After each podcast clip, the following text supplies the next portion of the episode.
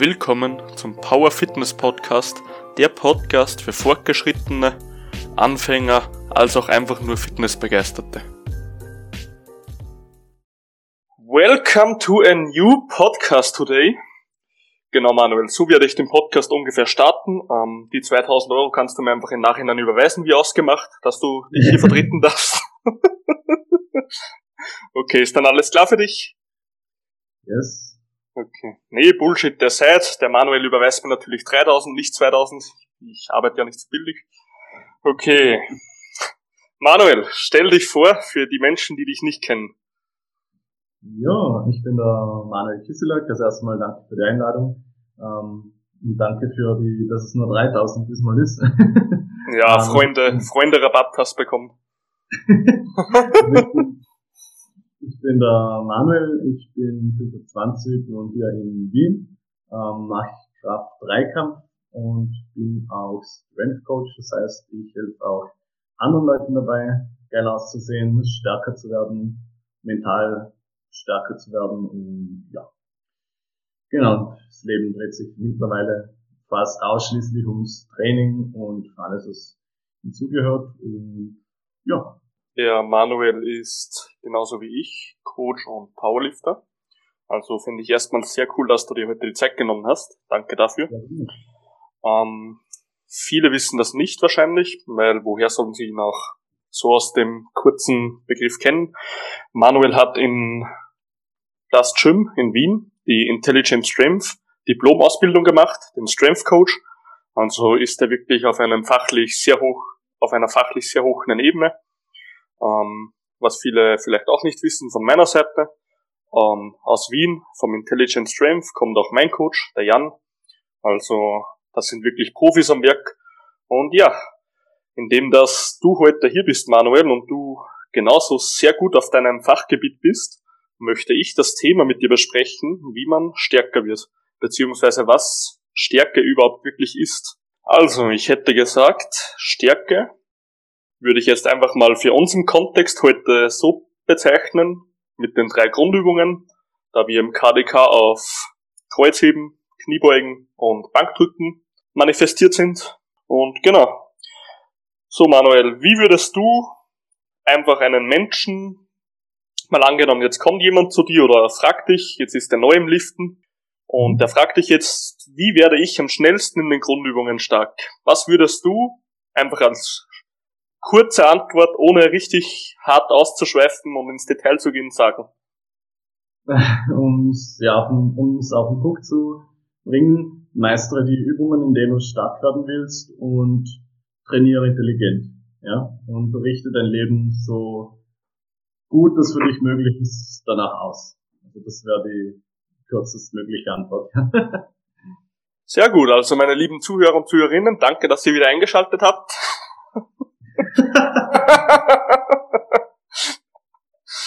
nee, Spaß beiseite. Der Manuel hat völlig recht. Man muss im Leben, wenn man in gewissen Spalten erfolgreich sein will, muss man auch das Leben in gewisser Art auf diese Spalte ausrichten, ganz logisch, weil du kannst noch so viel trainieren, wenn dein Schlaf, dein Essen und die Flüssigkeitszufuhr pro Tag nicht zusammenarbeitet, wirst du im Endeffekt nie die Ziele rausholen, die du im Endeffekt bekommen könntest.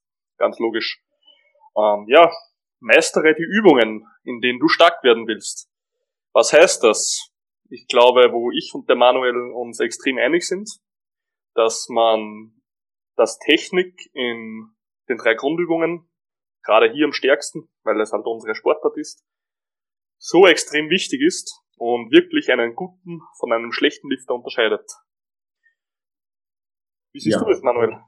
Also 100 Prozent. Also Technik ist sehr, sehr wichtig, dass man das auch so früh wie möglich lernt. Also ich habe damals den großen Fehler gemacht, dass ich ja drauf geschissen habe quasi und ich habe dann halt einfach gesagt, ja komm, mach mal Kreuzheben und habe dann halt irgendwie angezogen und das ja lief nicht so gut und ich habe mich dann halt immer wieder mal ein bisschen verletzt, musste dann wieder pausieren, dann habe ich wieder trainiert, dann musste ich wieder pausieren das ging sehr, sehr lang so vor sich hin. Das ist halt auch extrem frustrierend. Ja, es ist bei der Technik, muss man meiner Meinung nach mehrere Sachen berücksichtigen. Einerseits muss ich die so weit bringen, dass ich die Übung machen kann, ohne dass ich mir langfristig irgendwie wehtue. Ja? Und hier haben wir beim Kraftsport einen sehr, sehr großen Vorteil. Und zwar, dass die Übungen alle sehr, sehr kontrolliert sind. Ja, das heißt, es ist grundsätzlich eine sehr, sehr sichere Sportart, auch wenn, auch in Leistungshinsicht. Also wenn ich das mit anderen Sportarten vergleiche, wie zum Beispiel beim Skifahren, wenn ich dort mit 100 Sachen unterwegs bin und mich zerlegt, ja, da ist nicht mehr viel, was ich kontrollieren kann, ja. Und das schaut natürlich bei einer Kniebeuge anders aus. Also ich kann hier die Last einstellen und ich kann dementsprechend auch, wenn ich intelligent arbeite, ist dementsprechend auch das Risiko natürlich gering, ja.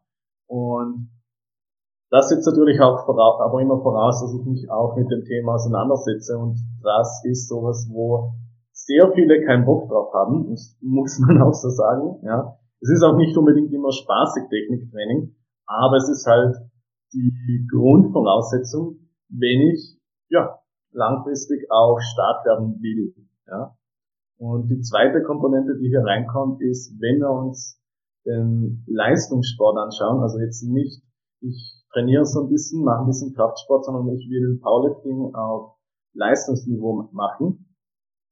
Dort kommt natürlich auch noch hinein, dass ich die Technik möglichst effizient gestalten will. Also ich gehe da noch einen Schritt weiter. Also das Ganze ist jetzt nicht mehr nur noch so, dass ich langfristig gesund bleibe, sondern ich arbeite auch so effizient wie möglich. Und da spielen so Sachen mit rein, zum Beispiel Standbreite beim Sumo-Deadlift. Ja? Wie kann ich die ändern, dass ich biomechanisch einfach noch effizienter heben kann mhm. und stärker bin? Oder beim Bankdrücken werde ich vielleicht noch stärker, wenn ich die Brücke ein bisschen größer hinbekomme.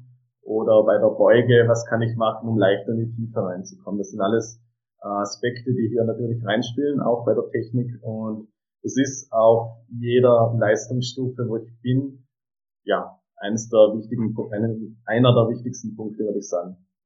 Mhm. Was eben Menschen bei dem sehr, also was eben Menschen unbedingt wissen müssen bei dem, dass genau wie du gesagt hast, du kannst durch Technik ähm, sehr viel verbessern in deinem Lift, eh, wie kommt man besser in die Beuge etc. etc. Was aber hier ganz wichtig ist, dass es für keinen Mensch eine Allgemeinanleitung gibt. Heißt, genau. solltest du einen Coach haben, dann musst du mit dem wirklich herausfinden, wie ist die optimale Technik für dich, was ist die optimale Standbreite, dass es biomechanisch am besten für deine Hebel funktioniert etc. Und ja, so kannst du eben wirklich ein sehr hohes Kraftpotenzial aus dir holen. Und genau, was ich zum Beispiel auch von mir sagen kann, weil du vorhin gesagt hast, du hast dann irgendwie nur anfangs Bullshit trainiert. ja, ich habe anfangs genauso eigentlich sehr viele Fehler gemacht. Ist auch ganz normal, wenn man in normalen Gym geht, wo nicht irgendwie Leistungssportler sind, weil kennt sich die Hälfte eh nicht aus. Zumindest in, nicht mehr als du, sagen wir so. Ja. Genau, ja. Das ist genauso, ich kann mich noch erinnern, ich, ich habe früher den Deadlift gemacht nach dreieinhalb Jahren. Da habe ich halt die Handel von oben weggehoben, bin zurückgegangen, habe dann den Deadlift gemacht. Ähm, ja, im Endeffekt habe ich nur den Rückenstrecker benutzt, statt dass ich die Hüfte nach vorne schiebe, der Klassiker, dass man einfach nur den scheiß Rücken zurückbringen will, dabei muss man die Hüfte schieben. Und ja, genau, lauter so Sachen, also von oben wegheben etc. Und bei sowas spielt eben die Technik so eine Rolle, weil ich kann es nicht sagen, wie viel, vielleicht weißt es du oder hast du schon mal davon gelernt in deiner Ausbildung, aber ich glaube, ehrlich gesagt, aus meinem Gefühl, wenn man einen Deadlift von unten wegzieht, kommt es mir um 30% schwerer vor, als wenn ich die Handel von oben wegnehme und dann kurz aufplatschen, dass da ich auch den Schwung mitnehmen kann, ja. Ja, also hier ist immer die Frage, wie führe ich die Übung aus. Also du hast äh, das, was du gerade angesprochen hast, das ist eben dann der Fall, wenn ich die Startposition einfach nicht sauber hinbekomme. Und das ist beim Heben, egal ob ich jetzt Zoom oder konventionell hebe, der Deadlift ja, lebt und stirbt mit der Startposition. Wenn ich unten vom Boden gut wegkomme, dann ist der, Recht, der Rest äh, easy. Wenn mhm. ich da Fehler mache, dann wird's ekelhaft. Ja? Und ich kann mich da an äh, die Staatsmeisterschaft 2019 erinnern, und zwar ich heb Sumo. Und an dem Tag war die Technik halt einfach grottenschlecht. Also ich bin überhaupt nicht in die Startposition reingekommen. Die Warm-ups haben sich schon mit 140, 160 Kilo komplett mies angefühlt. Und ja, kann man nichts machen. Auf jeden Fall, ich habe dann halt gedacht, scheiß drauf, Wettkampf. Ähm, ich prügel das trotzdem irgendwie durch.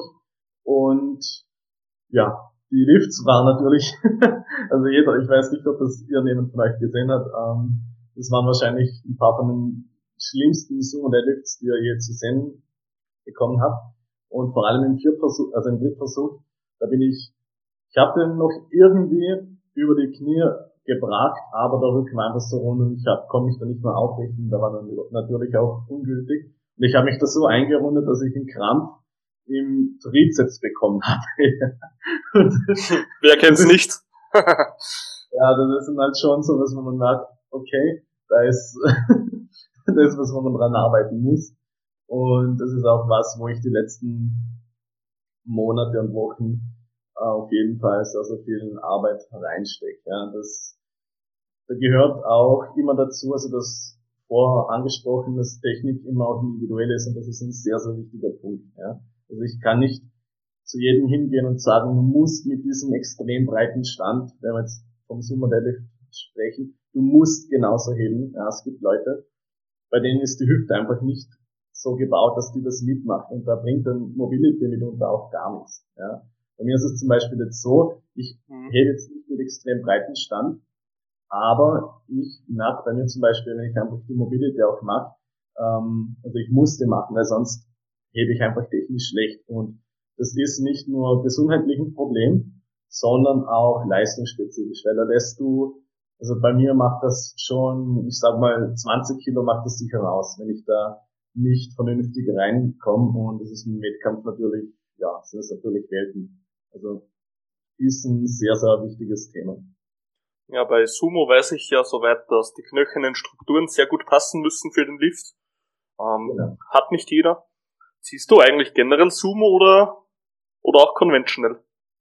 Ähm, also ich habe früher Conven Conventional gehoben, mhm. habe dann einfach mal in einem Deload, äh, intelligent wie ich bin, in einem Deload einfach mal probiert Sumo zu heben, ja. Und ich habe dann das was ich konventionell auf den Triple gehoben habe, habe ich dann beim ersten Mal Zoom auch auf den Triple gehoben und da war gefühlt noch Luft drin und da habe ich dann einfach gemerkt, okay, vielleicht äh, sollte ich auf Zoom umsteigen. Offensichtlich bin ich das stärker. Ähm, also man muss immer, man muss es immer so sehen, Zoom und konventionell hat natürlich beides Vor- und Nachteile. Und da muss ich einfach für mich rausfinden, was liegt mir mehr, weil es gibt dann Leute, die sagen, äh, Sumo ist ist Cheating. ja, so ist Cheating oder so ist grundsätzlich die äh, stärkere Variante, das stimmt so halt nicht, ja, sondern mhm. ähm, du hast immer individuelle Stärken und die musst du halt so gut wie du kannst ausspielen und du musst halt auch ähm, die Voraussetzungen dafür schaffen, dass du es machst. Bei mir zum Beispiel die Mobility, ich muss die machen, auch wenn ich es hasse, ja. Aber wenn ich, wenn ich das nicht mache, merke ich halt einfach, ähm, der Deadlift ist technisch nicht gut und ja, da muss man dann halt einfach dran arbeiten und da hat man auch keine Alternative. Es ist eine Frage, will ich das oder will ich es nicht? Wenn ich es will, muss ich halt auch das tun, was nötig ist. Mhm. Ja, also ich habe jetzt Sumo, glaube ich, einmal in mein Leben gezogen. Gott sei Dank nicht im Deload, weil ein neues ähm, Bewegungsprofil im Deload lernen ist nicht gerade der, der feine Schachzug, sage ich mal. Genau. Aber ja, ich, also ich muss jetzt ehrlich, ich weiß es nicht. Also in dem Thema bin ich leider noch nicht so weit. Ich weiß halt, dass manche das nicht wirklich können, beziehungsweise nicht gut vertragen, von der Kraftübertragung, ganz klar. Mhm. Aber was ich bis jetzt so gehört habe und mir auch angesehen habe, ist, dass für sehr viele Menschen, also eigentlich die Mehrheit, Sumo besser funktionieren würde als Conventional durch die verkürzte Raum der Arme. Wie siehst du das? Ähm, rein aus biomechanischer Sicht würde ich dir da recht geben. Also mhm. wenn die Hüfte das mitmacht, das mhm. ist immer die Voraussetzung. Wenn die Hüfte das mitmacht, würde ich dir aus leistungsspezifischer Sicht schon ans, ja, ich würde schon ans Herz legen, dass du das mal ausprobierst. Ja, also es ist gut möglich, dass du damit stärker bist oder stärker wirst, ist, ähm, dass es für jeden jetzt die beste Alternative ist. Das ist nicht so, weil sonst hättest du bei IPF Worlds zum Beispiel niemanden, der vorne mit dabei ist und beim Heben und konventionell hebt. Es gibt Bestimmt, aber doch, ja.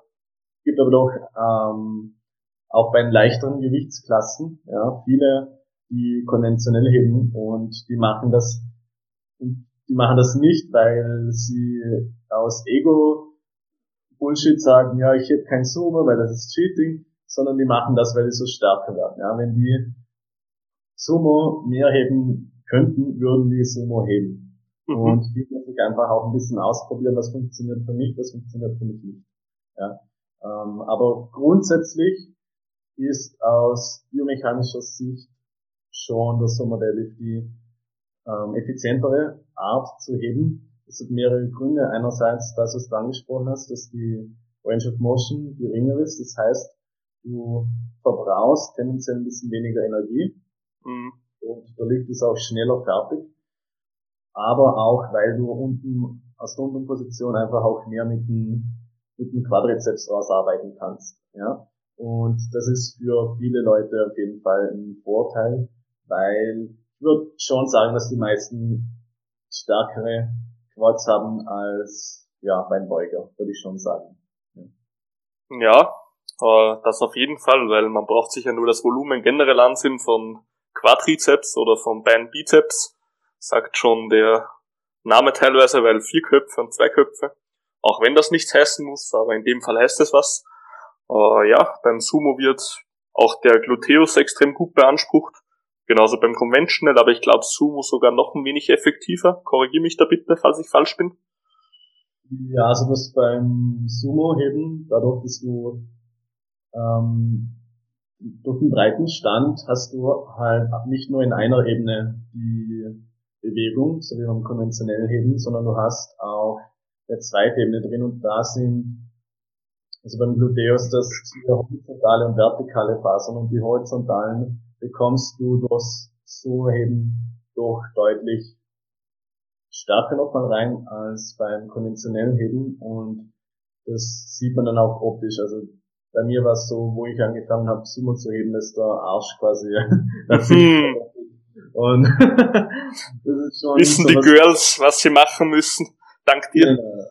Ja, also nicht, also nicht irgendwelche Kickbacks, Bullshit oder sowas mit Gerät. Äh, mit orangen Gummibändern oder sowas, sondern schweres Kreuzheben, schweres Beugen, ja. Das macht attraktiv, bin ich deiner Meinung. Ja. ja. Ähm, ich selber pulle immer conventional. Ich weiß nicht, ich habe jetzt, eh, habe ich dir erzählt, ich habe einmal das Sumo probiert, aber ich mhm. muss sagen, vom Style her, ich müsste es mal intensiver machen, muss man auch ganz klar sagen dazu. Ich habe es wirklich ja. noch nicht richtig gemacht. Ich habe es nur mal probiert. Äh, ich müsste es intensiver machen, aber derzeit, was ich so getestet habe, gefällt mir konventionell vom Style her mehr auf meinem Körper.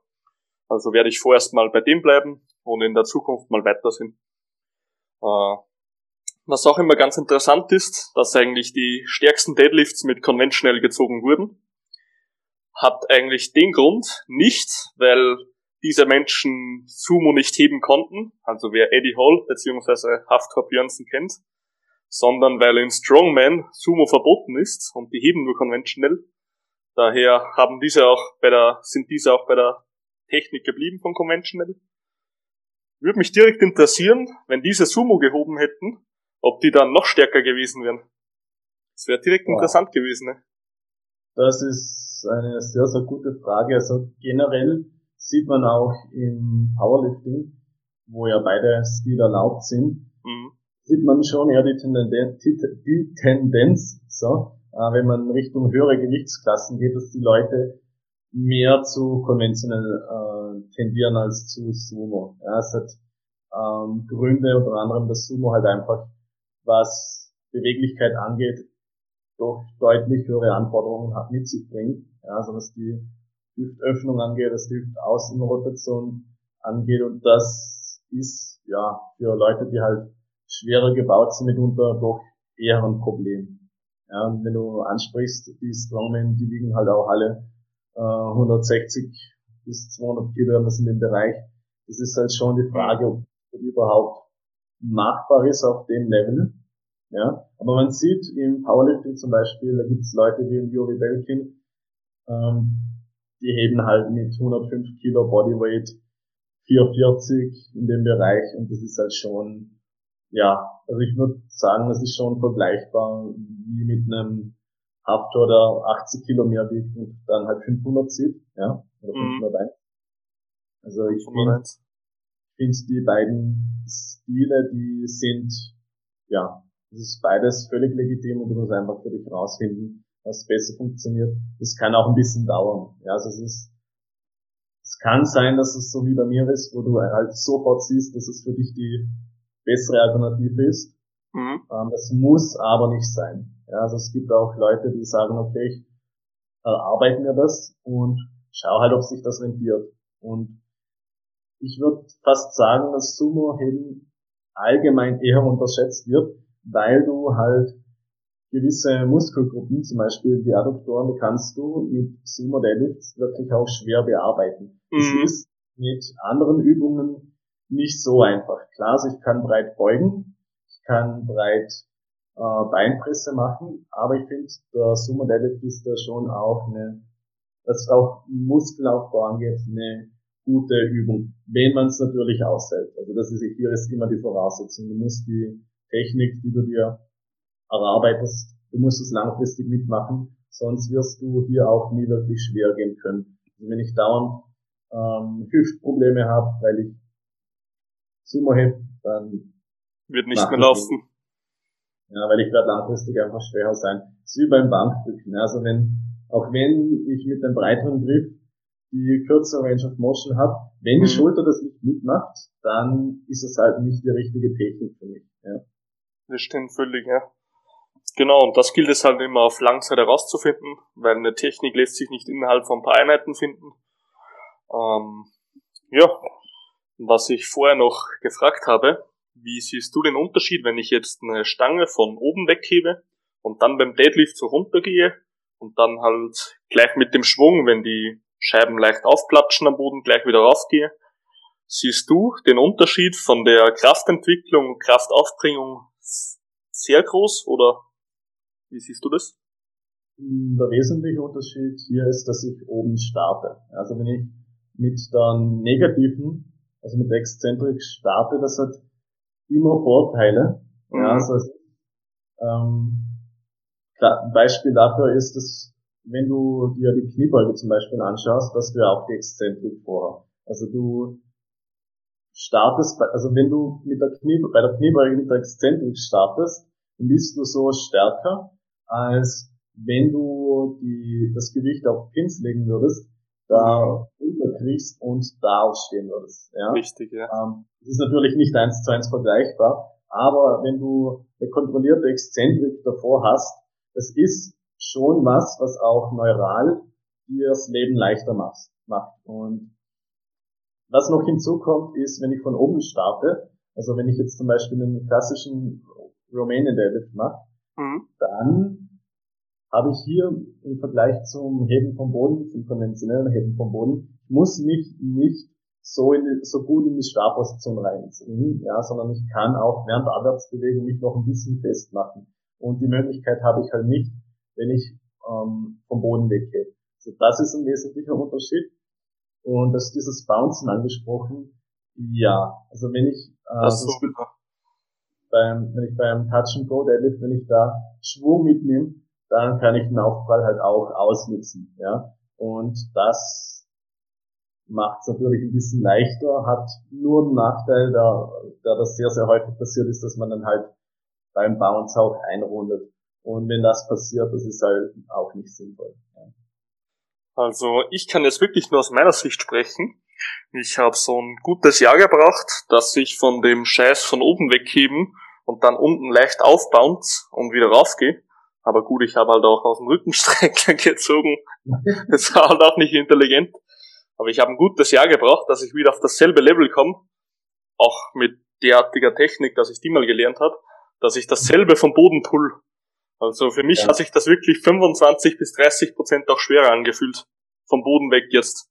Da allein, wenn du von oben runter gehst, du schon so eine Spannung in deinem Körper hast, da du natürlich das Gewicht schon halten musst und solltest du von unten weggehen, musst du die Spannung von ganz alleine, ohne externe ähm, Krafteinwirkung, aufbauen. Und das ist verdammt schwierig zum Lernen. Extreme Spannung aufbauen.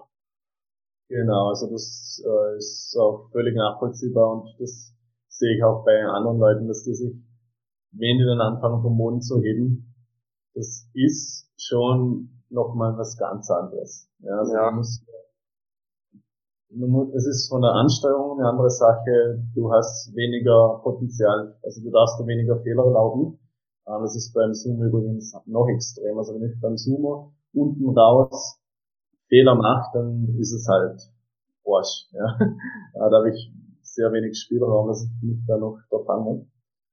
Und ja, also das kann gut sein, dass du dann halt einfach die Zeit lang brauchst, wenn du diese Technik neu lernst. Und das muss man sich halt auch immer, die Zeit muss man sich halt auch geben, in dem Fall. Und wenn man große Änderungen macht in der Technik, da ist man am Anfang halt einfach auch erstmal ein bisschen schwächer. Mhm. Das ist für einen Kopf schwierig. Ja, Brainfuck. Ja, also es, bei mir war es so, ich habe früher, wo ich Klimmzüge wieder ordentlich gelernt habe, weil ich hatte in einer Zeit lang beim Klimmzügen, ich hatte dann ein Problem in der Schulter und ich habe da so 10, 12 Reps gemacht, schon ewig her. Ja. Dann habe ich die richtig gelernt und ich habe da halt noch zwei geschafft. Ja. Und das ist halt natürlich schon etwas, wo dich mental auch abfuckt, ganz klar. Nur muss halt immer auch die Langfristigkeit sehen. Das ist so der wichtige Punkt und was genau war da dein Fehler? Ähm, ich habe einfach die Schulterblätter nicht mit in die Depression genommen. Ja? Und das führt halt langfristig oder kann langfristig dafür, dazu führen, dass halt bestimmte Strukturen im Schultergelenk gereizt werden und wenn das passiert, ja, du kannst ja nicht mehr effizient trainieren, weil das ist, äh, du kannst halt auch Druckübungen nicht mehr trainieren. Also ich hatte. Hast du die fixiert? Oder wie? Wie bitte? Hattest du die fixiert beim Klimmzug oder? Ich hatte die in einer Elevation, also die waren oben. Also die, der Schultergürtel quasi hochgezogen. Und aus der Position habe ich dann so ein bisschen angerissen. Und das ist halt beim Klimmzug so ein Klassiker, der, ja, das führt halt zu Schmerzen. Oder kann zu Schmerzen führen. Ja, also es ist natürlich, es ist auch nicht immer so, dass die Technik, dass ich jetzt einmal mit schlechter Technik trainiere und jetzt ist alles kaputt, ja, sondern das ist halt einfach ich habe ein erhöhtes Risiko und langfristig ähm, zahlt man da meistens schon einen Preis dafür. Mhm. Stimmt ja. Okay. So, dass wir jetzt nochmal aufs Thema zurückkommt, weil das Sumo-Thema war jetzt richtig interessant für alle, glaube ich. Dennoch sollte man auf dem Hauptthema auch nochmal kurz einkommen, also kurz darauf zurückkommt. Wie würdest du sagen wirst du zum Beispiel, nehmen wir, wenn wir schon beim Kreuzheben waren, wie würdest du sagen, wird man am effektivsten stark im Kreuzheben? Mm, also hier habe ich einerseits die Komponente Technik, ja. Mhm. Die haben wir jetzt, glaube ich, relativ ausführlich behandelt. Also ich muss hier einfach lernen, so effizient wie möglich zu heben. Und das ist abhängig davon, wie bin ich gebaut, also wie lang sind die Arme, wie lang sind die Oberschenkel, was machen die Gelenke mit, wie sehr kann ich die Mobility ähm, aufbringen, ja, kann ich da überhaupt das machen? Und das ist der eine Punkt. Ja. Der zweite Punkt ist das Programming und ja, hier wird meiner Meinung nach genauso gern gepusht wie bei der Technik. ja, also ich muss wenn ich, hm, wenn ich stärker werden will, also ich brauche dafür höhere Intensitäten. Ja, also mit mhm. der Intensität ist es so, ich glaube, dass dem mal eine Folge drüber gemacht, über die Trainingsvariablen. Yes. Intensität ist, bedeutet jetzt nicht Anstrengung, ja, sondern Intensität bedeutet, wie nahe trainiere ich an meiner Maximalkraft. Und wenn ich stärker werden will, dann sollte ich den Großteil meiner Trainingszeit schon in einem eher niedrigeren Bereich äh, trainieren. Ja? Also ich persönlich bin jetzt auch kein Freund davon, dass ich nur Singles mache. Also es gibt Leute, für die funktioniert das. Ähm, bei mir zum Beispiel überhaupt nicht. Du Manuel? Ähm, das ist eine sehr, sehr individuelle Sache. Also Trainingsplanung ist vor allem auf einem fortgeschrittenen Level genauso individuell wie die Technik. Und hier ist wichtig, dass ich die Übung trainiere und rundherum auch sorge mit den Assistenzen und Accessories, dass ich halt, ja, die Fake, die Kraftbasis, dass die erhalten bleibt. Das ist meiner Meinung nach auch ganz wichtig. Also ich bin absolut kein Freund davon, dass ich jetzt nur noch drei Übungen trainiere, auch als Kraft-3-Kämpfer. Du Manuel? Sondern, ja? Alles über Triples ist Ausdauer. Das weißt du schon. Ja. Oder? Ja. Ich habe auch also, mal so einen geilen also, Spruch gehört.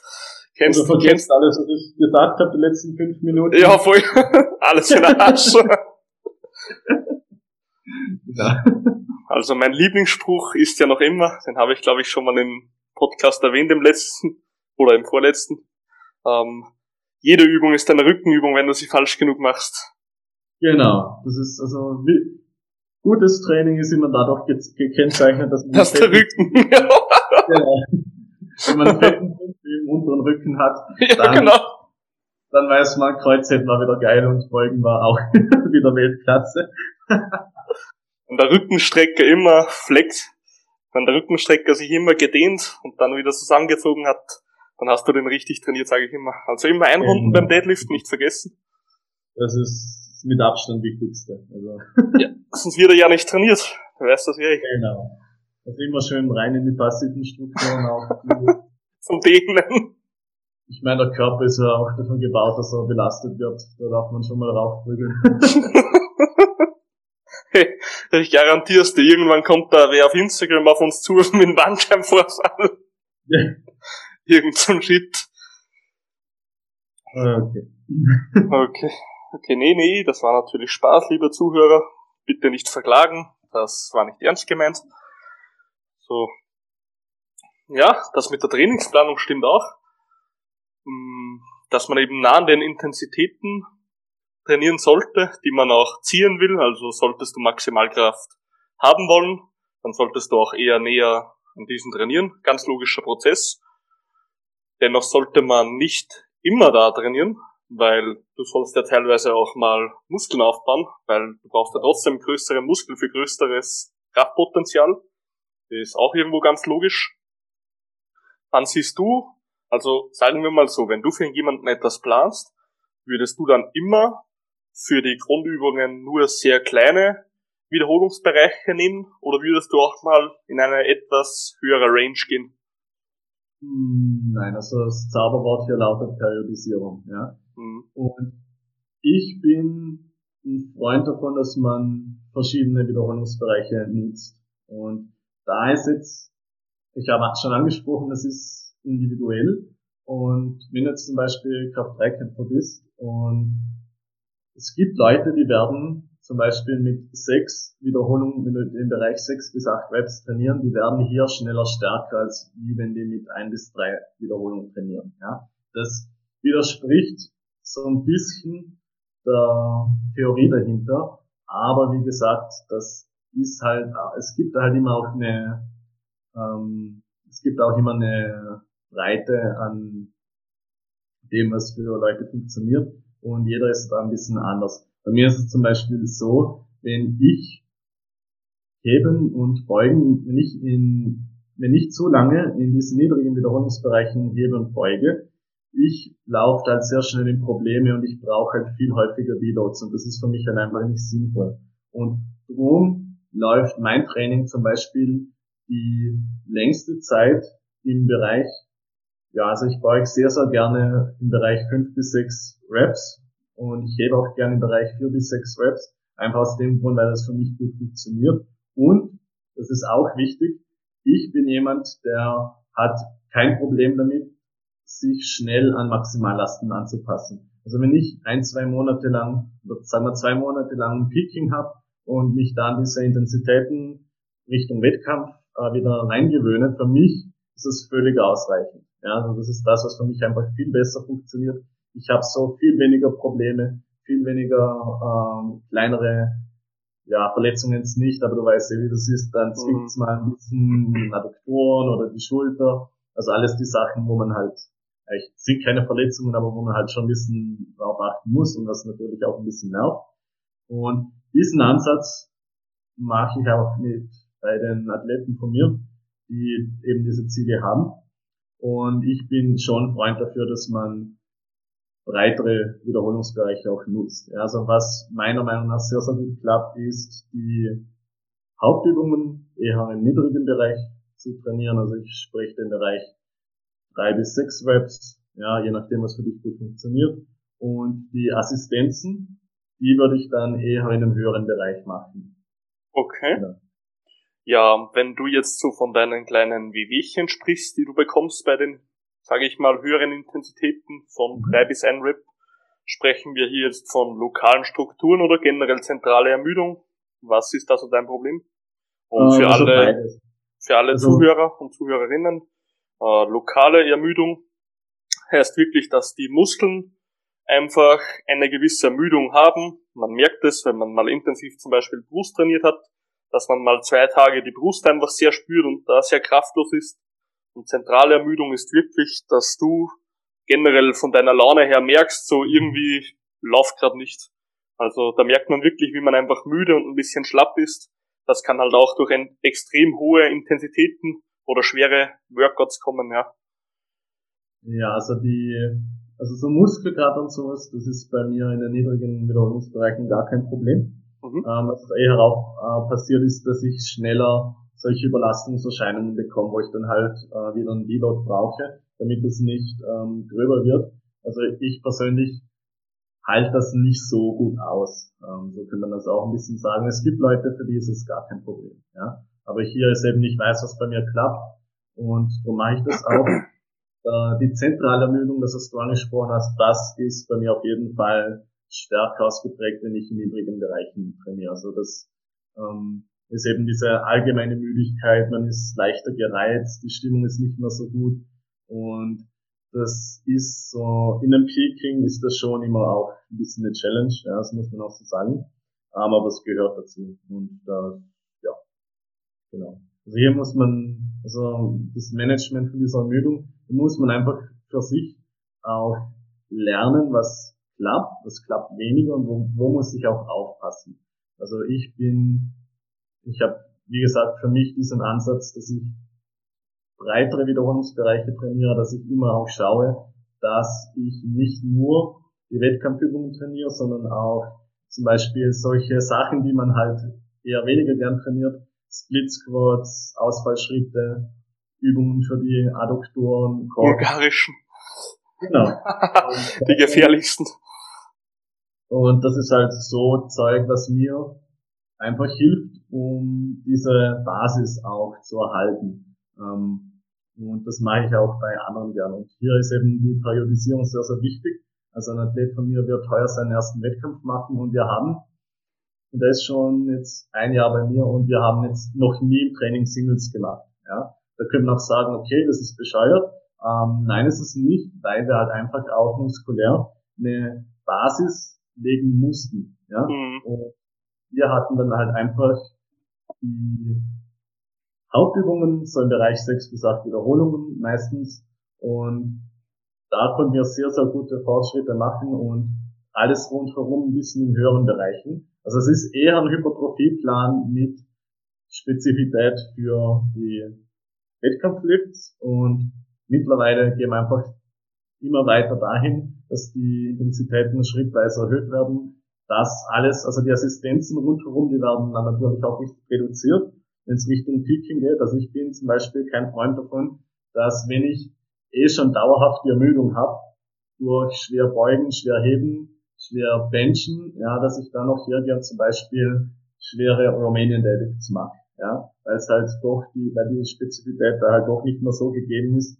Oder dass ich sage, ich mache jetzt noch Hip Thrusts mit 250 Kilo, das ist alles so, das ist meiner Meinung nach nicht mehr so sinnvoll, ja, oder schwere Pull-ups mit Zusatzgewicht. Also da muss man schon ein bisschen aufpassen, dass man auch nicht übers Ziel rausschießt. Und das war so eine Möglichkeit, die man hier nutzen kann. Und das funktioniert aus meiner Erfahrung auch sehr, sehr gut, dass ich diese Art von Periodisierung einfach äh, nutze. Ja. ja, aber Real Talk, sechs bis acht Wiederholungen. Ich sag mal, Beugen und Benchen sehe ich ja noch ein, aber wenn ich sechs Wiederholungen beim Deadlift mache, da bin ich tot. Also, ja, das kann sein. Also das ist, es ist tatsächlich auch viel Gewöhnung. Also ich habe mal, das ist schon ein bisschen länger her, ich habe da früher auch immer ein bis drei Reps meistens gehoben, ja, mhm. und habe dann halt einfach mal einen Zyklus ausprobiert, wo ich angefangen habe, Zehner zu heben. Ja, dann machst du aber nicht immer Pressatmung, oder? Wie bitte? Dann machst du aber nicht dauerhaft Pressatmung, oder? Ja, also es, das kannst du nicht, da bist du doof. also, das, also die, also die Atmung ändert sich natürlich schon ein bisschen, ja. Mhm. Ähm, also die ersten ein, zwei Wochen waren richtig abartig, das muss, muss man auch so sagen. Oh. Aber ich habe mich eigentlich relativ schnell dran gewöhnt. Und mittlerweile habe ich persönlich kein großes Problem mehr mit im Bereich 5 bis 6 Reps zu heben. Ja, also Achter hebe ich jetzt persönlich nicht vom Boden, sondern das mache ich dann eher rumänisch. Also bei mir schaut es so aus, ich hebe einmal die Woche Sumo und einmal die Woche rumänisch. Das ist das, was äh, das für mich einfach sehr, sehr gut klappt. Das ist jetzt nicht das höchste Volumen, aber ich vertrage halt einfach nicht mehr. Ja? Und das ist auch so ein Punkt, man muss einfach für sich rausfinden, wie viel Intensität verträgst du, wie viel Volumen verträgst du und was ist die beste Frequenz für dich. Ja, weil ich habe das, ich habe damit experimentiert, dass ich zum Beispiel auch zweimal die Woche vom Boden heb oder dreimal innerhalb von zehn Tagen und es hat halt einfach nicht so gut funktioniert. Und darum weiß ich halt, okay, das funktioniert für mich und das mache ich. Ja, ich hatte ja vor kurzem einen Podcast mit Tobias Kurz. Das ist ebenfalls ein ähm, sehr guter Coach. Mit dem habe ich halt eh besprochen. Für mich, also bei mir gilt das genauso. Die Intensität regelt das Volumen, nicht umgekehrt. Viele Menschen trainieren mit 30 Sätzen pro Trainingseinheit und das auf eineinhalb Stunden, wo du dir denkst, der fuck, wie geht's was? Und dann zeigst ja. du halt denen mal wirklich, was eine Intensität ist und auf einmal können die mit 15 Sätzen mehr Effekt hervorrufen im Körper als mit 30 Sätzen. Also Menschen müssen mal lernen, was Intensität wirklich heißt. Auch mal sehr wichtiger Punkt. Ja. Und, ja. Und da du vorhin gesagt hast, dass du in der Prep, wenn du so in der Range von 1 bis 3 bist, dass du da dich eben wieder gewöhnst an das, eh ganz normaler Prozess, und dass du da sehr die zentrale Ermüdung spürst, beziehungsweise gewisse Strukturen einfach mal ein bisschen wehtun oder kleine Auers machen, ist auch ein irgendwo ein logischer Prozess, weil das kennt, glaube ich, jeder, wenn er mal so auf eine kleine Rep-Range geht, dass er dann mal so ein paar passive Strukturen, Anpassungen bekommt, wie Bänder etc., gerade in der Schulter oder im Knie spürt man es ab und zu. Und da muss ich aber ich sagen, gerade bei der zentralen Ermüdung, da gibt's für mich zwei Strategien, die ich gerne nutze, also funktionieren bei mir auch, habe ich jetzt beides mal getestet. Äh, wenn ich jetzt in der Prep bin, dann kann ich, wenn ich jetzt vier Tage trainiere in der Woche, ich mache OKUK, mhm. also Oberkörper, Unterkörper für die, die die Begriffe immer nicht kennen, dann mache ich meistens zwei Tage wirklich intensiv und zwei Tage etwas leichter mit so 80 Prozent. So kann man der zentralen Ermüdung ein bisschen entgegenwirken. Und so kannst auch du dann in der nächsten Woche auch wieder den anderen Lift schwerer machen, beispielsweise. Oder wenn man fünf Sätze Kniebeugen hat an einem Tag, dann kannst du die ersten drei Heavy machen. Also du machst ein Single Heavy und dann noch zweimal Doubles oder so. Und die letzten zwei machst du auch nur mit 70 Prozent. Also damit habe ich sehr gute Erfahrungen gemacht mit diesen zwei Strategien. Kann man zentrale Ermüdung eigentlich relativ gut entgegenwirken. Hast du Erfahrungen mit solchen Strategien? Ähm, ja, auch. Also das, was du angesprochen hast, das ist auch eine sehr, sehr gute Möglichkeit. Also ich habe hier tatsächlich mehrere Möglichkeiten, wie ich das machen kann. Was auch funktioniert, ist zum Beispiel, wenn ich sage, ich habe jetzt eine Woche, wo ich schwer beuge und dafür eher ein bisschen leichter heb und in der nächsten Woche mache ich das umgekehrt. Ja, also dass ich quasi so eine so ein bisschen noch eine wellenförmige Periodisierung mit reinnehme. Ähm, das sind fortgeschrittene Strategien, aber in einem Peaking mhm. macht das auf jeden Fall auch Sinn. Und das, was du angesprochen hast, das ist auf jeden Fall eine sehr, sehr gute Möglichkeit. Und das mache ich in dieser Art eben auch, dass ich auf jeden Fall auch Sätze mit reinnehme, wo ich aus diesen sehr niedrigen Wiederholungsbereichen rausgehe. Und das ist sowas, das ist meiner Meinung nach auch nötig. Ja, ja auf jeden Fall. Ja, und gerade in der Offseason, wie du schon gesagt hast, da bin ich auch der Meinung, da kannst du gern mal ein bisschen höher gehen. Ich bin zwar immer ein Fan, dass ich bei den Deadlifts nicht über die Fünfermarke gehe, bin ich ganz ehrlich, weil ich selbst, nee wirklich, wenn ich so das Vasalva-Manöver, die Pressatmung so richtig intensiv benutze und dann baue ich wirklich extreme Spannung im Körper auf. Das ist auch so das Erste, was Menschen bei mir im Coaching lernen.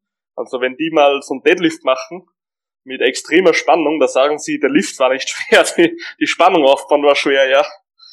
Also das ist immer ganz interessant, wie Menschen das dann wahrnehmen, dass eigentlich das Heben gar nicht mehr so schwer ist, sondern mal die, die Spannung aufbauen, dass dein Körper wirklich steif ist und nicht mehr einrunden kann. Das ist verdammt stark, ja. Und wenn du das halt über die Rap von 5 machst, über die Rap-Range, dann wird's halt schon verdammt hart. Also ich schaff das so vier bis fünf Mal und dann ist aber schon bei mir Limit. Ja, also hier gibt's, äh, also das, was ich hier gern mache, ist, wenn ich ähm, wirklich höhere Wiederholungsbereiche mit reingehe. Also grundsätzlich muss man auch sagen, dass die Atmung sich natürlich ein bisschen ändert, wenn man in höheren Wiederholungsbereichen trainiert. Äh, das ist ganz klar. Ähm, was man beim Kreuztrainieren zum Beispiel machen kann, ist, dass wenn ich sage, ich heb auf höhere Wiederholungen, dass ich nicht unten einatme, sondern ich atme oben ein. Ja, das heißt, ich mache dann, äh, ich atme oben ein, berührt den Boden, bleibt fest und hebt dann gleich aus dieser Position wieder weg. Das ist jetzt nicht äh, klassisches Touch and Go heben, sondern ich ähm, Pause, mache schon unten die Pause, aber ich bleib halt immer auf Spannung und atme in der oberen Position. Also das ist so was, was man auch ausprobieren kann. Aber wie gesagt, wenn du merkst für dich, okay, es ist für mich einfach besser, wenn ich in niedrigen Wiederholungsbereichen hebe, das ist völlig legitim. Ja, das ist völlig legitim. Ähm, wie gesagt, man muss immer, hier immer ein bisschen schauen, dass für einen selber am besten funktioniert. Kennst du die Atemschreimethode? Ähm, ich weiß nicht genau, was du damit meinst. Die, ähm, warte mal, äh, wo du so ein Wort schreist, beziehungsweise sehr laut sprichst, und somit kannst du gut ausatmen. Kennst du die? Da, ah, ach ja, ja. Genau, genau. Das kannst du eben bei höheren Rap-Rangen, würde ich auch jedem empfehlen. Das ist eine Atemtechnik, die wende ich selber an, wenn ich zum Beispiel ähm, angenommen, ich habe jetzt die Front Squats oder so und bin da in einer Rap-Range von 6 bis 8 oder so, dann wende ich das sehr gerne an. Heißt wirklich, ich mache, also ich atme ein, gehe runter, baue meine also mache meinen Körper steif, dass ich nicht einknicken kann, baue meine Spannung auf, gehe runter und das erste Drittel vom Lift benutze ich die Pressatmung ganz normal. Also da bleibt der Körper wirklich so unter Spannung. Und in den letzten zwei Dritteln, wo ich in der konzentrischen Phase bin, heißt, wo ich das Gewicht beim Beugen raufdrücke, da kannst du mit einem Schrei beziehungsweise mit einem Leitwort, wenn du dieses richtig timest, kannst du genau an der Top Position dann ausgeatmet haben. Also, das ist auch so etwas, da muss man sich erstmal gewöhnen, dass man sowas macht, weil brüllen oder ein Wort sagen während einem Lift ist nicht für jedermann, weil nicht jedermann wird gerne ange angesehen im Fitnessstudio. Aber ja. indem das mir das immer scheißegal war, was die anderen da denken, Hauptsache ich pack da noch ein paar Gewichte drauf, habe ich das für mich genutzt und muss sagen, echt gute Technik so, weil das erste Drittel, wo du hebst, also beugst in dem Fall, wo du von der untersten Position raufgehst. Das erste Drittel ist das, wo die, der Körper eigentlich am meisten Spannung braucht, dass er nicht einknickt. Und die letzten zwei Drittel, wenn du dann durch ein Leitwort ausatmest, Bei mir ist das Leitwort immer Masse, finde ich geil. immer wenn so, wenn du so vorm Studio stehst und du hörst mich, da, du hörst da so einen Schreien drin, so Masse, Masse, dann weißt du schon, wer drin ist. Dann kennt mich schon jeder im Studio. Auf jeden Fall richtig geil und da atmest du einfach die letzten zwei Drittel vom Lift atmest du aus durch ein Leitwort oder einen Schrei, also ein Brüllen und da komme ich eigentlich ziemlich gut klar mit und das baut auch die Spannung relativ gut zum Lift ab, so dass du immer noch genug Spannung im Lift hast, dass du nicht auf einmal alles ausatmest. Hast du diese ja. Technik schon mal probiert? Ähm, in abgeschwächter Form, also dass ich quasi dieses ähm dass ich, wie du gesagt hast, bei höheren Raps in der Beuge, dass ich unten, also in der ersten Hälfte von Bewegung einfach die Pressatmung habe und oben hin dann gezielt ausatme. Also ich habe da meistens, also ich mache das meistens ohne Schrei, ähm, aber es ist natürlich auch auf jeden Fall eine gute Möglichkeit. Und ja, man hat da die Hemmungen im Gym, Gut, hier in Wien in das Gym ist es scheißegal. Ja, da kannst du schreien, wie viel du willst. Da, da wirst du respektiert, wenn du das machst. Genau, das interessiert ja niemanden. In einem anderen Gym kann es sein, dass du da rausfliegst, aber es muss da halt egal sein, dass du das ähm, Aber es ist auf jeden Fall eine gute Methode auch. Ja. Also Atmung ist sowieso sehr, sehr wichtig. Für, vor allem eben Beugen, eigentlich bei jeder Übung. Mhm. Also bei mir im Gym, also mein Gym ist noch eher so wenig oldschool, also nicht so eins der neueren. Also meins geht schon noch so mehr auf die Kraft. Und von den Menschen her, die da drin momentan trainieren, bin ich auch einer der, sage ich mal, schwersten vor den Liftern her. Und wenn die halt, das ist immer so richtig geil, wenn du so, kennst du das? Ich mach, du bist doch sicher ein Freund davon. Jede scheiß Rap, die du machst, sieht eins zu eins gleich aus mit gleicher Spannung. Da bist du hundertprozentig ein Freund davon, oder? Ja. Genau. Und das ist immer so lustig, wenn so Menschen halt neu kommen und die kennen dich nicht so. Und dann sehen die halt, du machst jetzt eine Beuge, in meinem Fall eine Low-Bar-Beuge. Und die sehen da halt, ja, der macht eine Beuge mit 60 Kilo und der wird da schon so richtig rot im Gesicht, schon die Adern kommen schon raus durch die Pressatmung und der geht so richtig langsam rauf und runter. Und die denken sich so, der Fuck, ist das so ein Schwächling oder so? Und dann so zwei Sätze danach, wenn die so ihr Wasser geholt haben, dann hast du da so 170 um und der Lift sieht einfach nur immer eins zu eins wie bei 60 Kilo aus. Das ist immer so ganz lustig zum Zusehen, wie die dann immer gucken, weißt? Ja, ja, auf jeden Fall. Hm, also bei mir, ich, bei mir sieht's tatsächlich, also bei der Kniebeugung zumindest sehen die 60 Kilo Squats anders aus als die 180 Kilo Squats. Einfach auch, weil sich die Übung von der Mechanik ein bisschen ändert. Ja, weil der Schwerpunkt, der Gesamtkörperschwerpunkt, also äh, von der Masse, Gewicht plus Körpergewicht, das verschiebt sich natürlich, wenn ich das Gewicht oben bis äh, erhöhe. Ja. Aber grundsätzlich hast du schon recht. Ich will, dass die Übungen, also dass die Ausführung auch konstant bleibt. Also ich will, also vor allem auch während dem Satz, ich will, dass ich im, im Satz ja durchgehend eigentlich die gleiche Technik habe, weil sonst wird es auch schwierig, das Ganze einzuschätzen, wenn sich bei jeder Wiederholung die Technik ändert. Das ist jetzt nichts, wo man, ja, das will man auf jeden Fall auch vermeiden. Ja. Ja, ich meine, du hast schon recht, dass jetzt auf der Stange mehr Gewicht liegt, aber im Endeffekt kannst du ja, ob jetzt mit 60 Kilo oder mit, sagen wir, 180, egal, kannst ja trotzdem gleiche Spannung aufbauen durch Atmung, Anspannen etc., was man halt so macht. Und der Handelweg bleibt auch in diesem Sinne eigentlich gleich, also hauptsächlich gerade. Und das habe ich gemeint. Also man sieht ja, wenn man so ins Gym geht und die machen nur mit Stange, so jene Aufwärmsätze, ja, das sieht aus, als hätten die einen epileptischen, ganz logischer Protest da bei denen irgendwie. Und ja, das versuche ich halt ganz stark zu vermeiden bei mir und meinen Athleten. Ja, wenn wir jetzt nochmal zurückkommen zum ganz Anfangsthema, gehen wir nochmal auf das Kreuzheben zurück. Finde ich geiles Thema gerade. Okay, werfen wir einfach mal ein paar Punkte kurz rein, von wegen Assistenzübungen. Leute wollen stärker werden im Kreuzheben. Welche Übung würdest du empfehlen? Jetzt hau einfach mal eine Übung raus, dann hau ich eine Übung raus und anschließend werden wir auch erklären, wieso und was. Hm, pausiertes Heben und ja, pausiertes Heben. Defizit Deadlift? Rumänisches Kreuzheben? Kreuzheben, rumänisches Kreuzheben, ein Arm, ein Bein? Ähm, ja, also es kommt schon an, wie, wie nah die Assistenzen dran sein äh, sollen. Also ich zum Beispiel auch für eine Beuge Übungen wie Split Stance Good Morning. Ja, das hat jetzt mit dem eigentlichen Kreuzheben nicht mehr viel zu tun. Ja, aber es hilft einfach, um die Hüftöffnung, meiner Hüftöffnung auch zu arbeiten und die Muskeln auch in den, diesen Rep Ranges, ja, da ein bisschen dran zu gewöhnen. Und ich bin auch ein sehr, sehr großer Fan von so einbeinigen Übungen. Also, wie mhm. gesagt, Bulgarians, Lunges, hat jetzt alles nichts direkt mit Kreuzheben zu tun, ja, ähm, aber sind im weiterführenden Sinne vor allem auch bisschen weiter weg vom Wettkampf sehr, sehr spezifisch. Ja.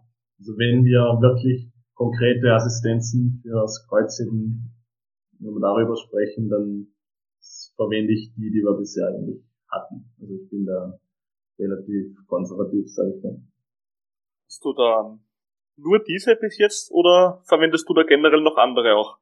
Weil ich zum Beispiel, ich meine, du hast eh gesagt, ähm, pausiert das Kreuzheben, finde ich geil. Dann, was ich auch gern mache, sind die Partial Deadlifts. Also du machst nur die erste Bewegung der zwei Bewegungen, dass du nur die Beine streckst und die Hüfte noch nicht schießt, noch nicht nach vorne schießt. Kennst du auch mit Sicherheit.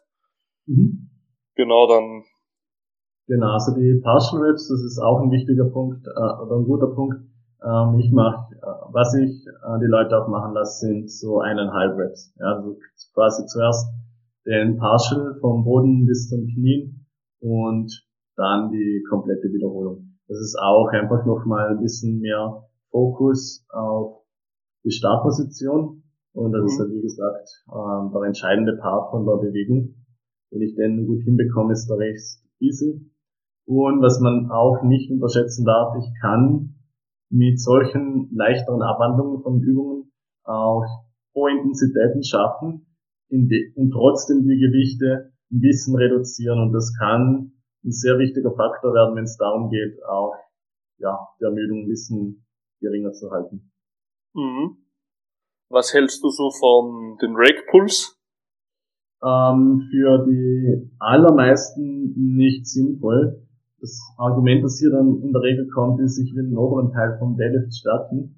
Und das Problem, was hier immer übersehen wird, ist, wenn der Lockout beim Kreuzheben beschissen ist, dann liegt das in 90% von den Fällen daher, dass du einfach aus der Startposition nicht gut rauskommst. Weil wenn ich in der Startposition schon die, schon in eine schlechte Position mit dem Rücken reinkomme, dann muss ich das oben natürlich wieder gut machen, in Anführungszeichen, und das ist halt verdammt schwierig, vor allem beim Sumo Deadlift. Konventionell geht's vielleicht noch, aber auch hier ist es sicher nicht ideal. Und bei Blockpuls, mhm. umgehe, da, da, beim Blockpuls, da wird dieses Problem überhaupt nicht bearbeitet, ja. Und was ich auch nicht vergessen darf, die Ermüdung, die ich da reinbekomme, ist natürlich auch mitunter sehr, sehr stark. Ja, vor allem ich kann ja, wenn ich zum Beispiel ab den Knien weghebe, ich kann da ja auch deutlich mehr Gewicht verwenden. Und das ist schon so eine Sache, da muss man sehr, sehr gut aufpassen, wenn man die mit reinnimmt. Mhm. Also lasst uns mal bei so einem Geheimtrick unseres Coachings einfach mal sagen, was wir gerne für die, sage ich mal, Deadlifts verwenden, das, sage ich mal, den meisten sehr schnell weitergebracht hat.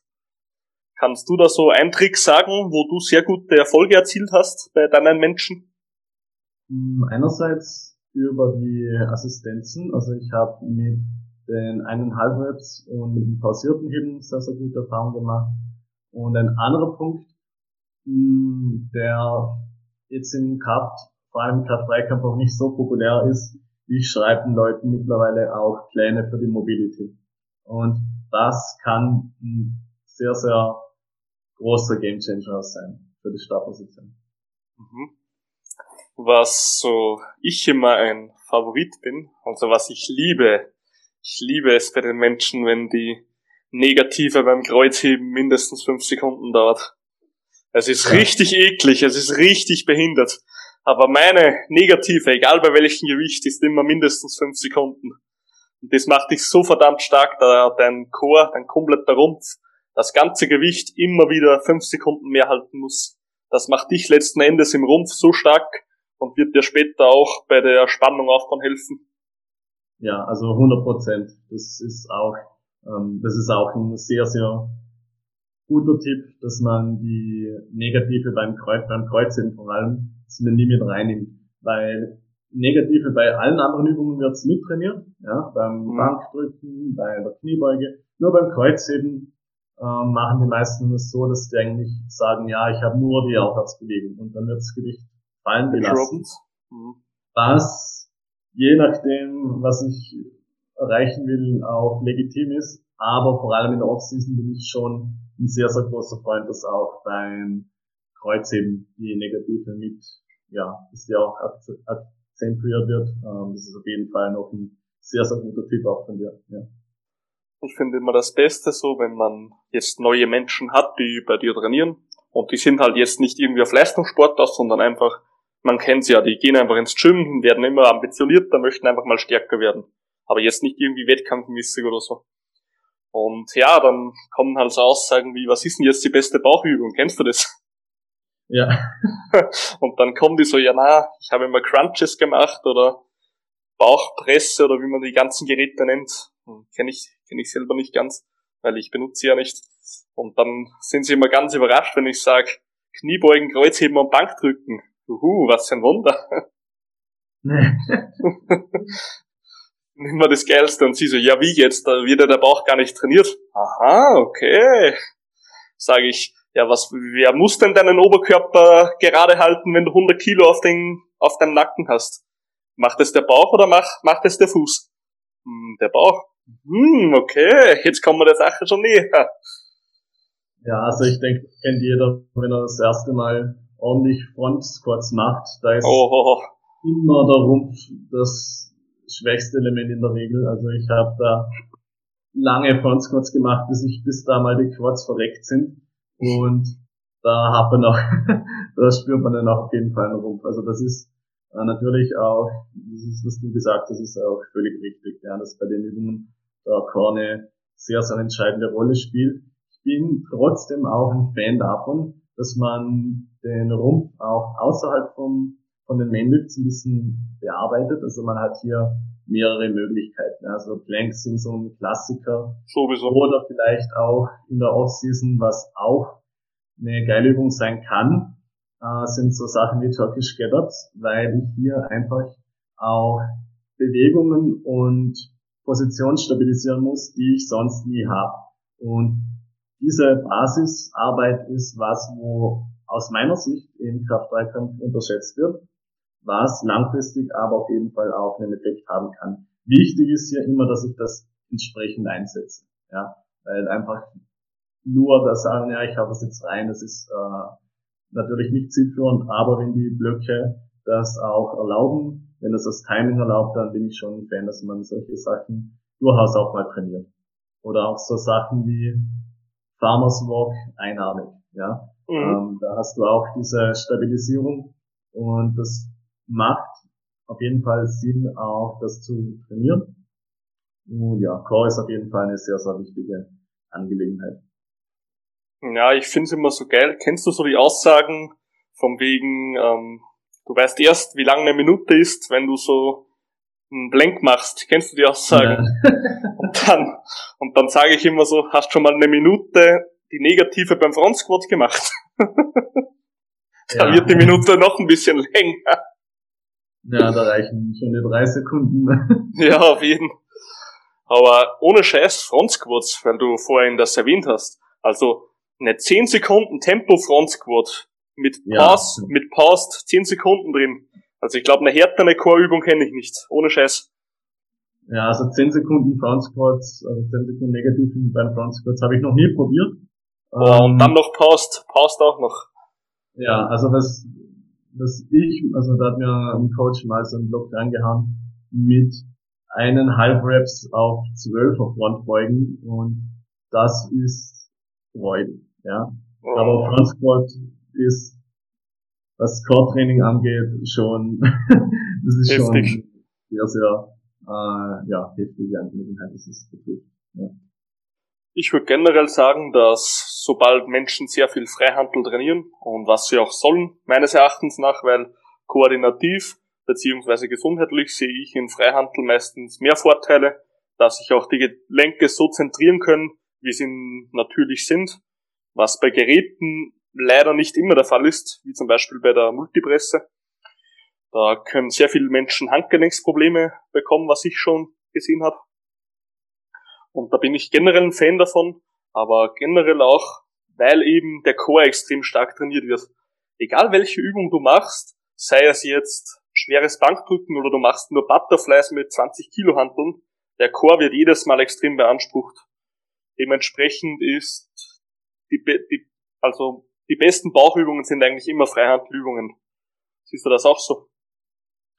Ähm, es kommt ein bisschen drauf an, was du möchtest. Ja, also grundsätzlich stimme ich dazu, dass Freihandlübungen auf jeden Fall auch sehr, sehr gute Core-Übungen sind.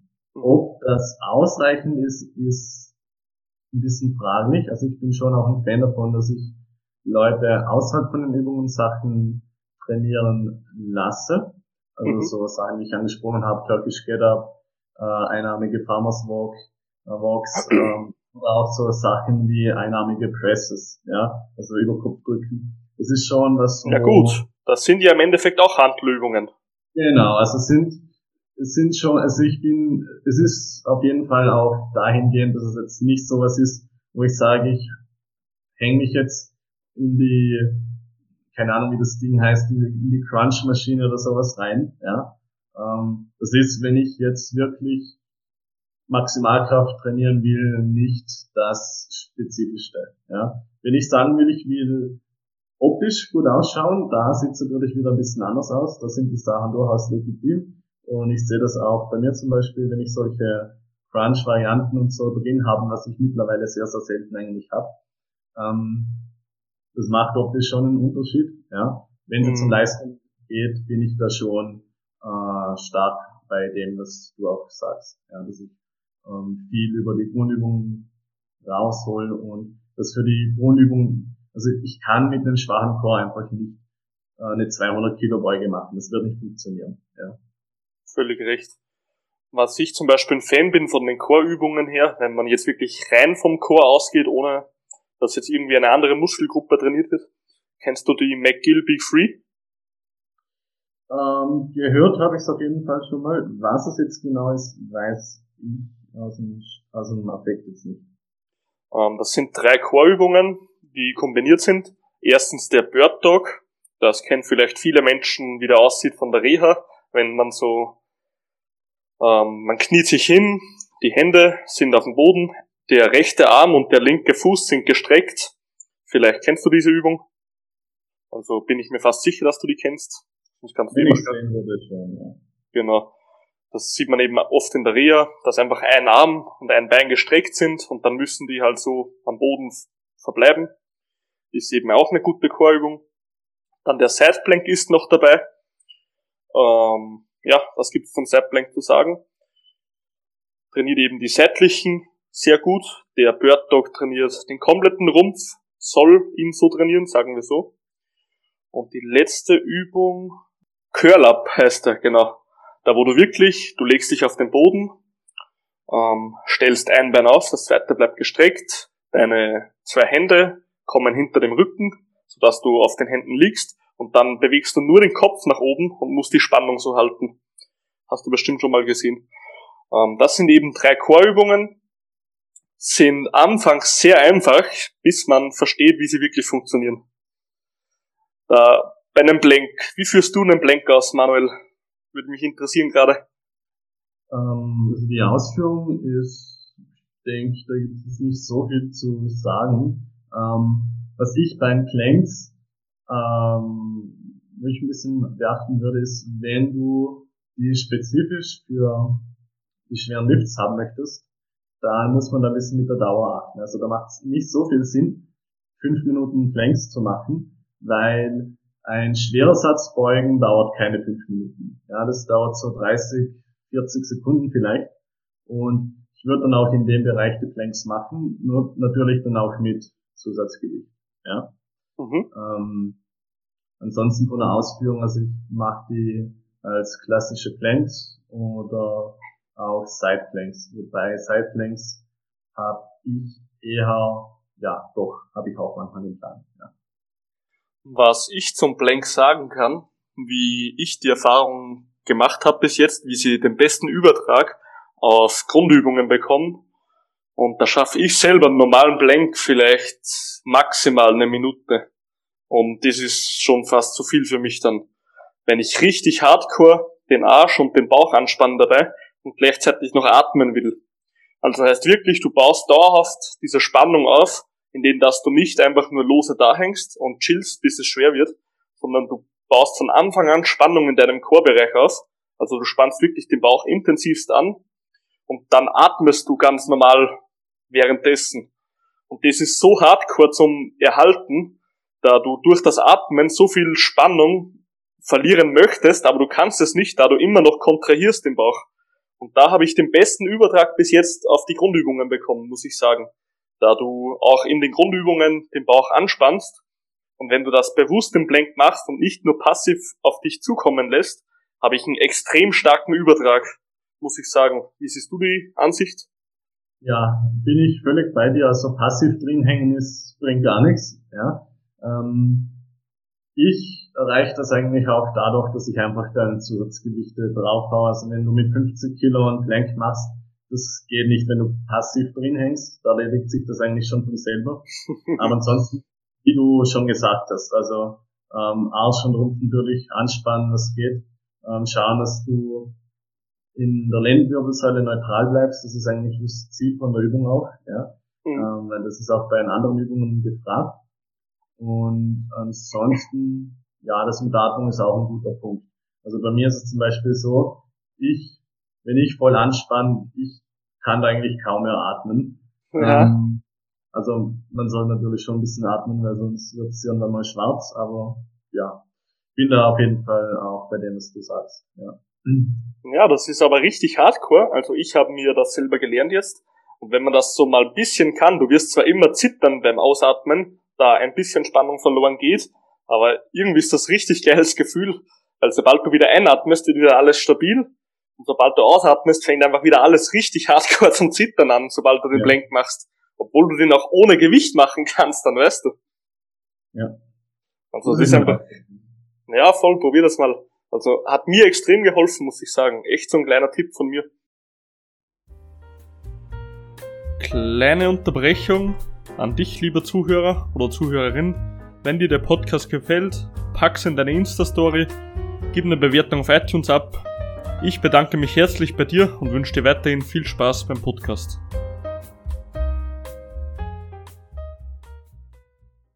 Okay, lass uns mal heute zusammenfassen. Okay, ich glaube, heute ist es hauptsächlich um den Deadlift gegangen. Finde ich auch am geilsten, weil das ist meistens der Lift, mit dem Leute am meisten ziehen können beziehungsweise bewältigen der drei, wenn sie genetisch natürlich dafür gemacht sind, aber meistens ist es der Fall. Lass uns mal zusammenfassen, wie man jetzt beim Deadlift stark wird, was wir alles heute besprochen haben. Also erstens von meiner Seite mal Core Stability. Du musst einen extrem stabilen Rumpf und eine extrem stabile Atmung zusammen in eine Box bekommen, um dieses System zum Laufen zu bringen so wirst du aus meiner Sicht extrem stark. Ja, ähm, 100 Prozent. Von meiner Seite auf jeden Fall Technik und hier mit sehr, sehr massiven Fokus auf die Startposition. Also die Startposition ist das, was, ja, was darüber entscheidet, ob der Deadlift funktioniert oder ob der nicht funktioniert. Und da sollte auch die ganze Technikarbeit meiner Meinung nach reingehen, weil wenn du das hinbekommst, ist der Rest einfach nur noch einfach easy. Du musst eigentlich nur noch aufstehen. Ja? Und das ist auch der Punkt, wo die meisten Fehler passieren. deswegen Startposition meistern. Auch mal in sehr hohen Intensitätsbereichen trainieren, wenn man aus, wenn man ausmaxen will, zu einem neuen PR oder One RM Max, da auch generell nicht nur sich das CNS anpassen muss, sondern auch die Muskeln und die passiven Struktur, Strukturen wie Bänder etc., dass diese diese Last überhaupt auch mal in Angriff nehmen können. Ist auch noch so ein Punkt von mir. Ja, und wenn wir schon bei dem Punkt sind, Trainingsplanung, ja, ist auch hier ganz, ganz wichtig, dass du die Übungen auch regelmäßig trainierst. Ich kenne viele Leute, die wundern sich dann, warum sie bei der Beuge nicht stärker werden und beugen einmal alle zwei Wochen, ja. Äh, das ist natürlich nicht so sinnvoll. Ähm, klar, mit der Frequenz muss man immer ein bisschen aufpassen, dass man nicht übers Ziel hinausschießt, vor allem auch beim Kreuzheben, mhm. ähm, wenn du schon fortgeschrittener bist. Das ist immer die Voraussetzung. Ja. Und wenn du vor, äh, fortgeschrittener bist, dann kannst du jetzt nicht einfach sagen, ich hebe jetzt statt einmal, dreimal die Woche. Aber ansonsten finde ich auch schon, dass man auf jeden Fall die Regelmäßigkeit braucht und auch, ja, die Frequenz und das Volumen so gut wie es geht auch ausreizt. Also du hast eh schon gesagt, die Intensität spielt da massiv mit rein in der Wahl von Volumen und auch in der Wahl von der Frequenz. Mhm. Ähm, das wäre so mein Punkt, einfach auch die wichtigsten Trainingsvariablen hier ordentlich berücksichtigen, weil das ist halt die Basis für jede Trainingsplanung. Ob es jetzt um einen Deadlift geht, ob es um eine Bench geht, ob es um Muskelaufbau geht, das ist generell einfach der Fakt, der langfristig auch darüber entscheidet, wie gut du wirst. Völlig richtig. Und das Wichtigste natürlich Consistency. Wer nicht konstant ja. trainiert, wird nicht konstant Fortschritte erhalten. Tatsache. Das ist einfach das A und O. Und letzter Punkt von meiner Seite noch, wie wir, glaube ich, gut besprochen haben, sind Assistenzübungen.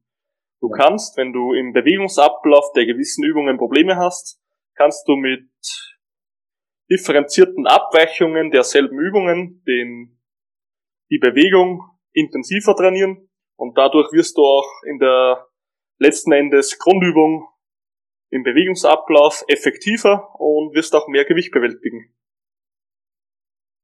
Ja, bin ich 100% bei dir. Assistenz aus, also richtige Auswahl von Assistenzübungen, das ist eigentlich eine eigene Folge. Mhm. Also hier kann ich wirklich sehr, sehr viel rausholen. Also ich finde, die Hauptübungen, also mit Hauptübungen muss man immer darauf achten, was man überhaupt meint. Also beim Kraft-3-Kampf ist es relativ offensichtlich, was die Hauptübungen sind. Seitheben, Frontheben und ähm, Bizeps Curls. Genau, völlig richtig. Wadenheben nicht vergessen, das ist Wadenheben. Also Wadenheben sollte ich auf jeden Fall immer One RMs drin haben, das ist wahnsinnig wichtig. Da werden auch die meisten Wettkämpfe gewonnen mit Wadenheben. Genau. die vierte Disziplin, äh, ja. 400 Kilo Calf dann bist du im, im Kraft vier, im Kraft Vierkampf. oh shit. Ähm, ja, aber das ist auf jeden Fall die Basis von jedem Programm, ja. Und die Assistenzen sind der Feinschliff. Also ohne die richtigen Assistenzen wirst du, du lässt einfach verdammt viel Potenzial liegen. Ja, hast du völlig recht. Ja, es ist halt immer schade. Man sieht im Gym, dass Menschen schon teilweise zehn Jahre trainieren, aber diese für ihr Gewicht, sage ich mal, wenn die sogar 90 hm, Kilo wiegen und die trainieren halt nach zehn Jahren noch immer auf 150 Kilogramm Deadlift, ja, das ist halt schade so, wenn die noch immer also mal vorausgesetzt, die haben auch das Ziel, dass die jetzt stärker werden. Aber dass die dann nicht irgendwann mal auf die Idee kommen, dass die einen richtigen Plan, also einen anderen Plan trainieren, weil diese Menschen trainieren meistens schon seit fünf Jahren denselben Plan. Weißt du, was ich meine? Ja, bin ich völlig, bin ich 100% bei dir. Ähm, das war bei mir am Anfang auch, also nicht zehn Jahre, aber wirklich zwei, drei Jahre, die ersten zwei, drei Jahre meines Trainings und da habe ich halt nicht mit dem, also mit dem Beschiss, also ich habe eigentlich mit gar keinem Plan trainiert, sondern einfach so, mal da ein bisschen abschießen, mal da ein bisschen abschießen. Und es ist halt einfach nichts, was äh, dir wirklich gute Ergebnisse liefert. Am Anfang so ein bisschen, was wirst du so schon zusammenbringen. Du gesagt hast 150 Kilo sowas, ja, äh, das kann schon relativ schnell auch gehen. Aber wenn du wirklich sagst, ich habe wirklich Bock drauf, ich will sehen, was ich so kann, Ich will äh, sehen, wo es für mich hingehen kann. Ich will auch mal auf einem Wettkampf gut abschneiden. Ich will mein Total Richtung 600, 700, was auch immer bringen.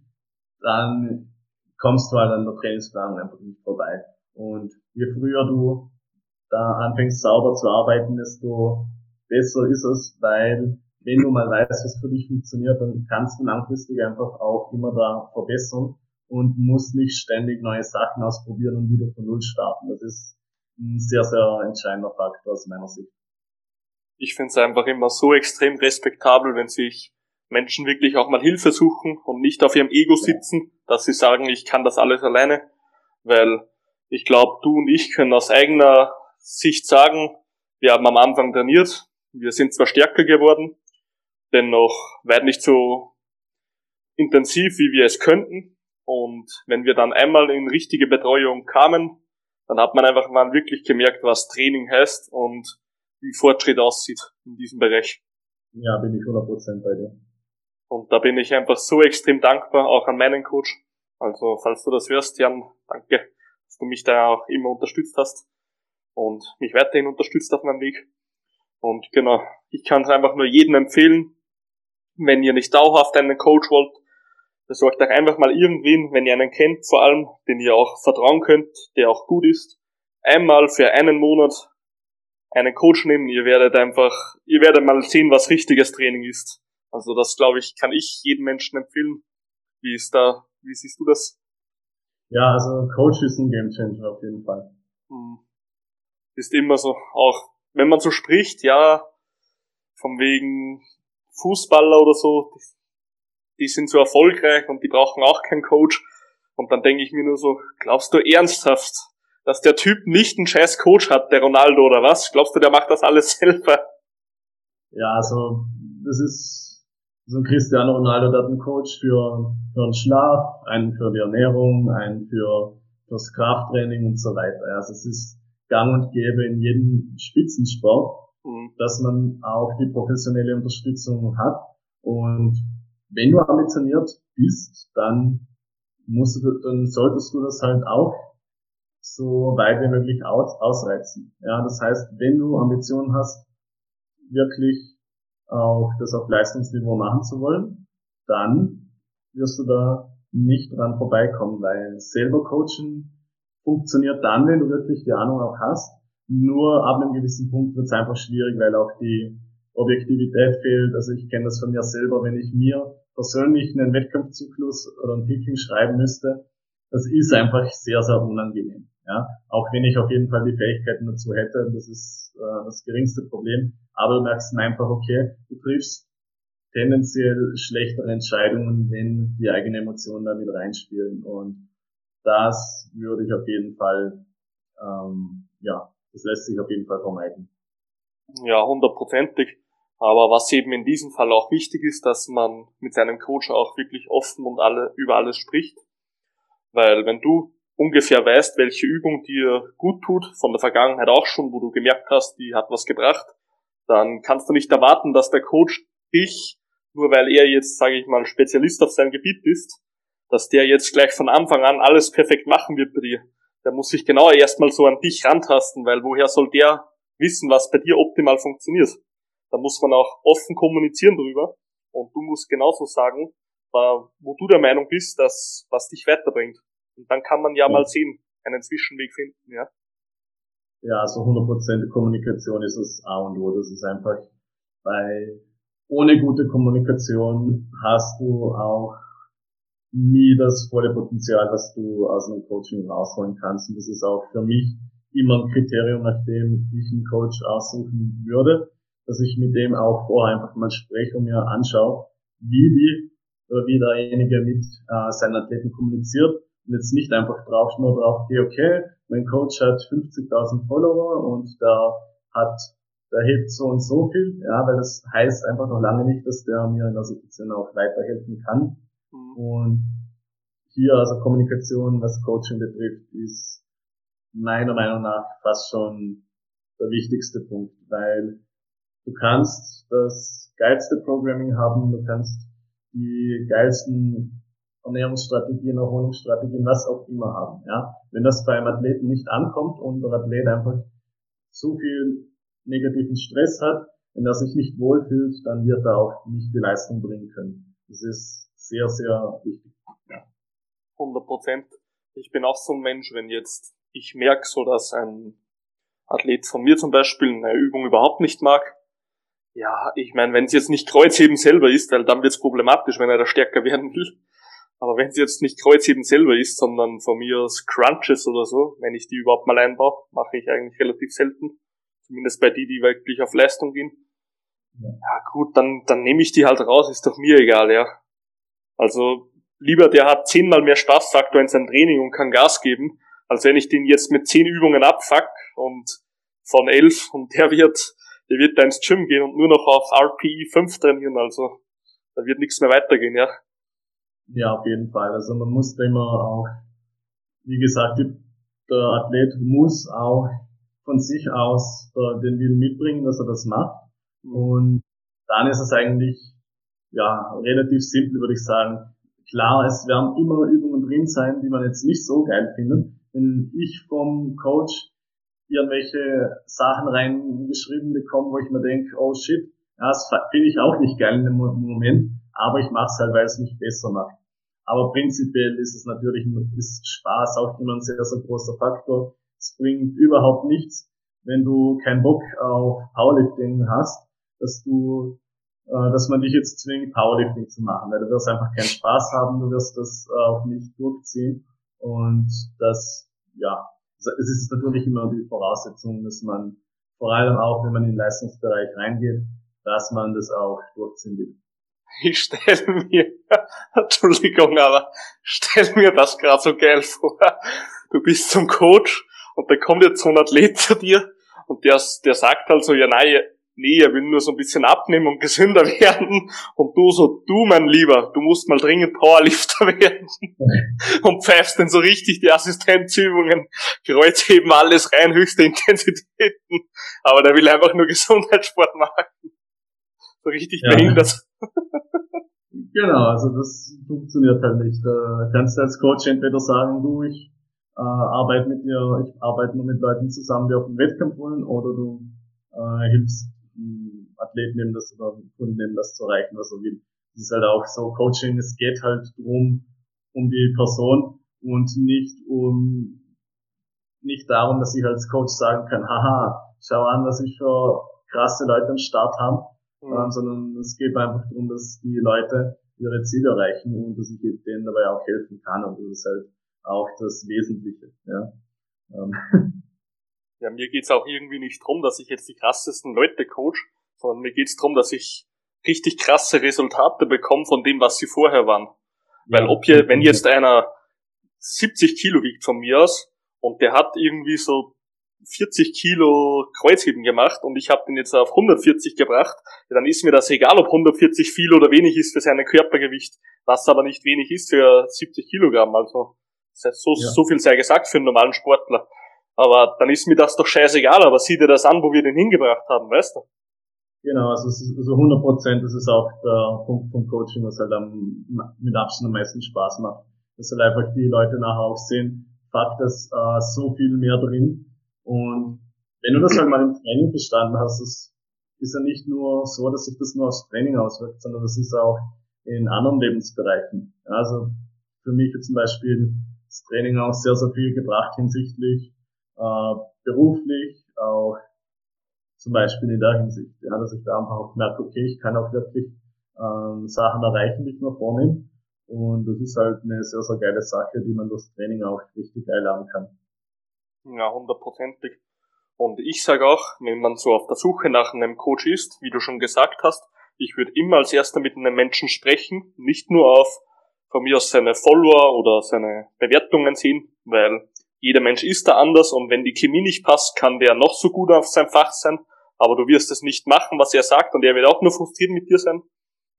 Und wo ich immer der Meinung bin, also was zumindest ich auch von mir berichten kann, irgendwo merken es Menschen doch, ob du dich jetzt erstens für sie interessierst und zweitens der Richtige bist.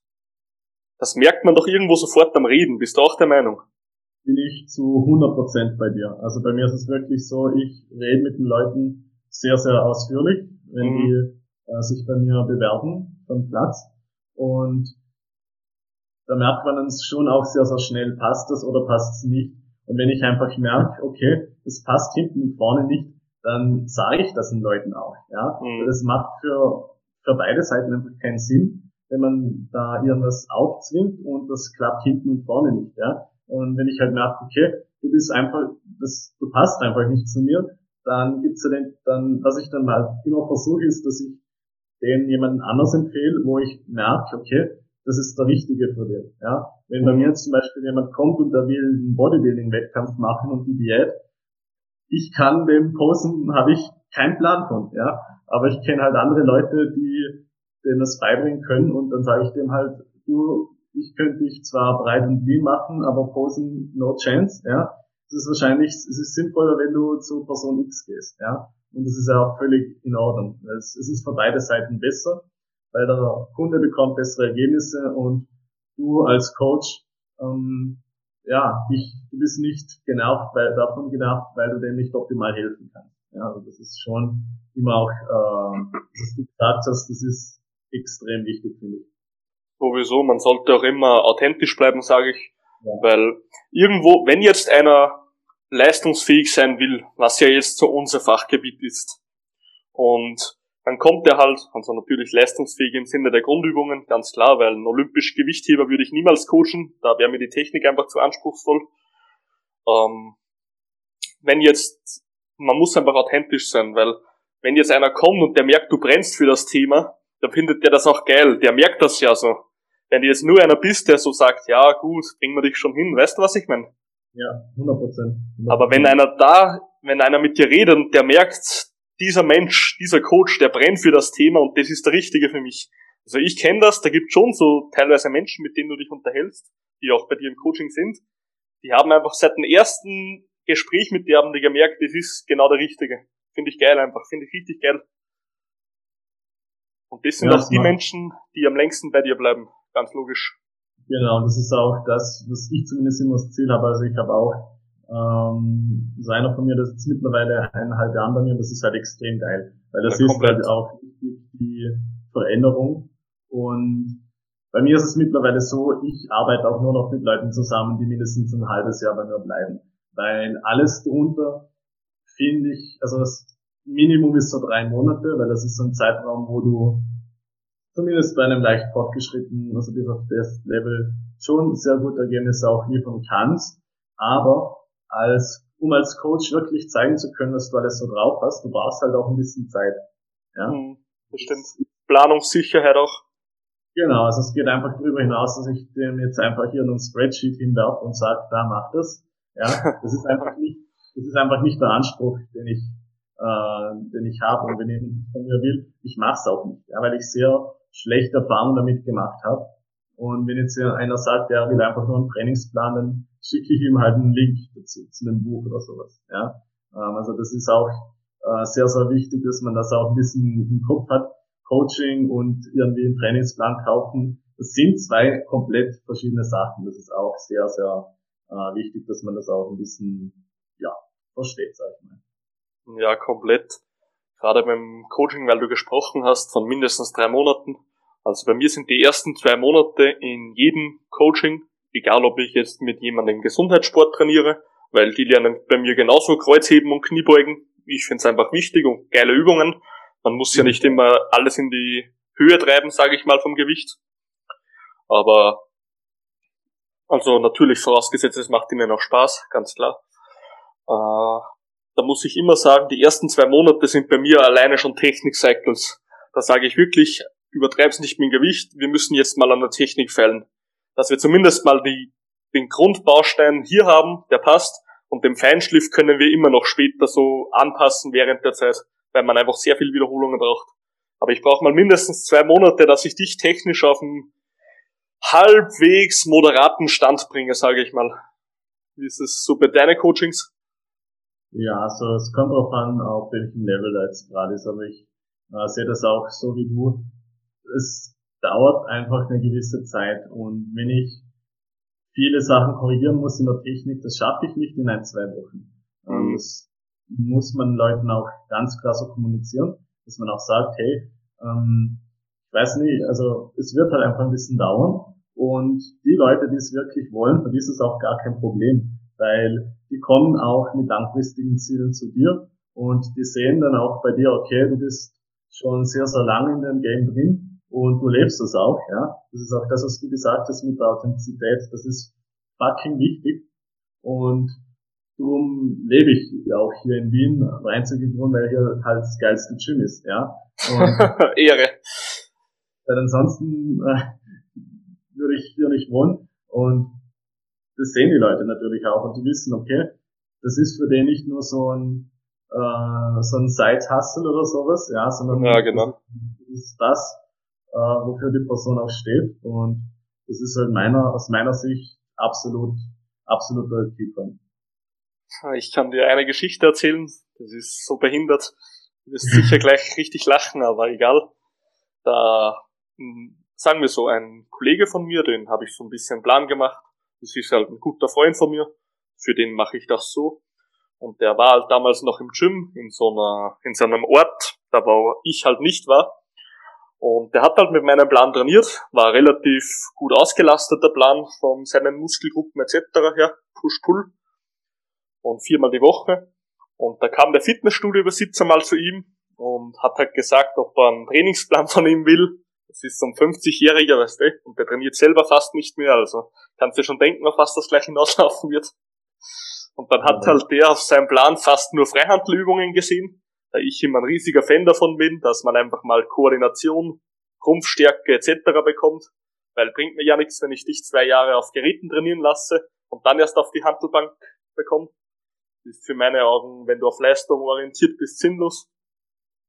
Und genau, auf jeden Fall kommt halt der zu ihm hin sagt zu ihm, du kannst doch nicht am Anfang Freihandeltraining machen. Das ist das Schlimmste, was du machen kannst und da wirst du dich sofort verletzen. Hat er zu ihm gesagt. ja, das ist halt einfach schon brutal, wenn da so Fitnesstrainer kommen, die schon so 50 oder irgendwas sind und sich einfach seit, glaube ich, 30 Jahren nicht mehr weitergebildet haben ja, sage ich mal, Trainer können Fluch und Segen zugleich sein, ja. Ja, also wie gesagt, es ist, es hat natürlich auch jeder so seine Ansichten. Mhm. Ähm, es ist, je nachdem, was du halt für Ziele hast, ist es durchaus auch aus meiner Sicht zumindest legitim, wenn du sagst, okay, ich trainiere am Anfang eher ein bisschen auf Geräten und gehe später dann an die Langhantel ran. Das kann man schon machen, ja. Frage ist immer, was habe ich für Ziele, was will ich und ja. Ja, ja, wir gehen jetzt von ja, Leistung ähm, aus. Ja, also ich, ich weiß schon, was du meinst. Also diese äh, pauschalen Aussagen, okay, das ist absolut schlimm, dass du das machen kannst. Oder auch so Sachen, ähm, hast du vielleicht auch schon gehört, dass Leute dann sagen, okay, ich muss zuerst stärken, Bein werden, bevor ich Kniebeugen machen kann. Und das ist halt, what the fuck.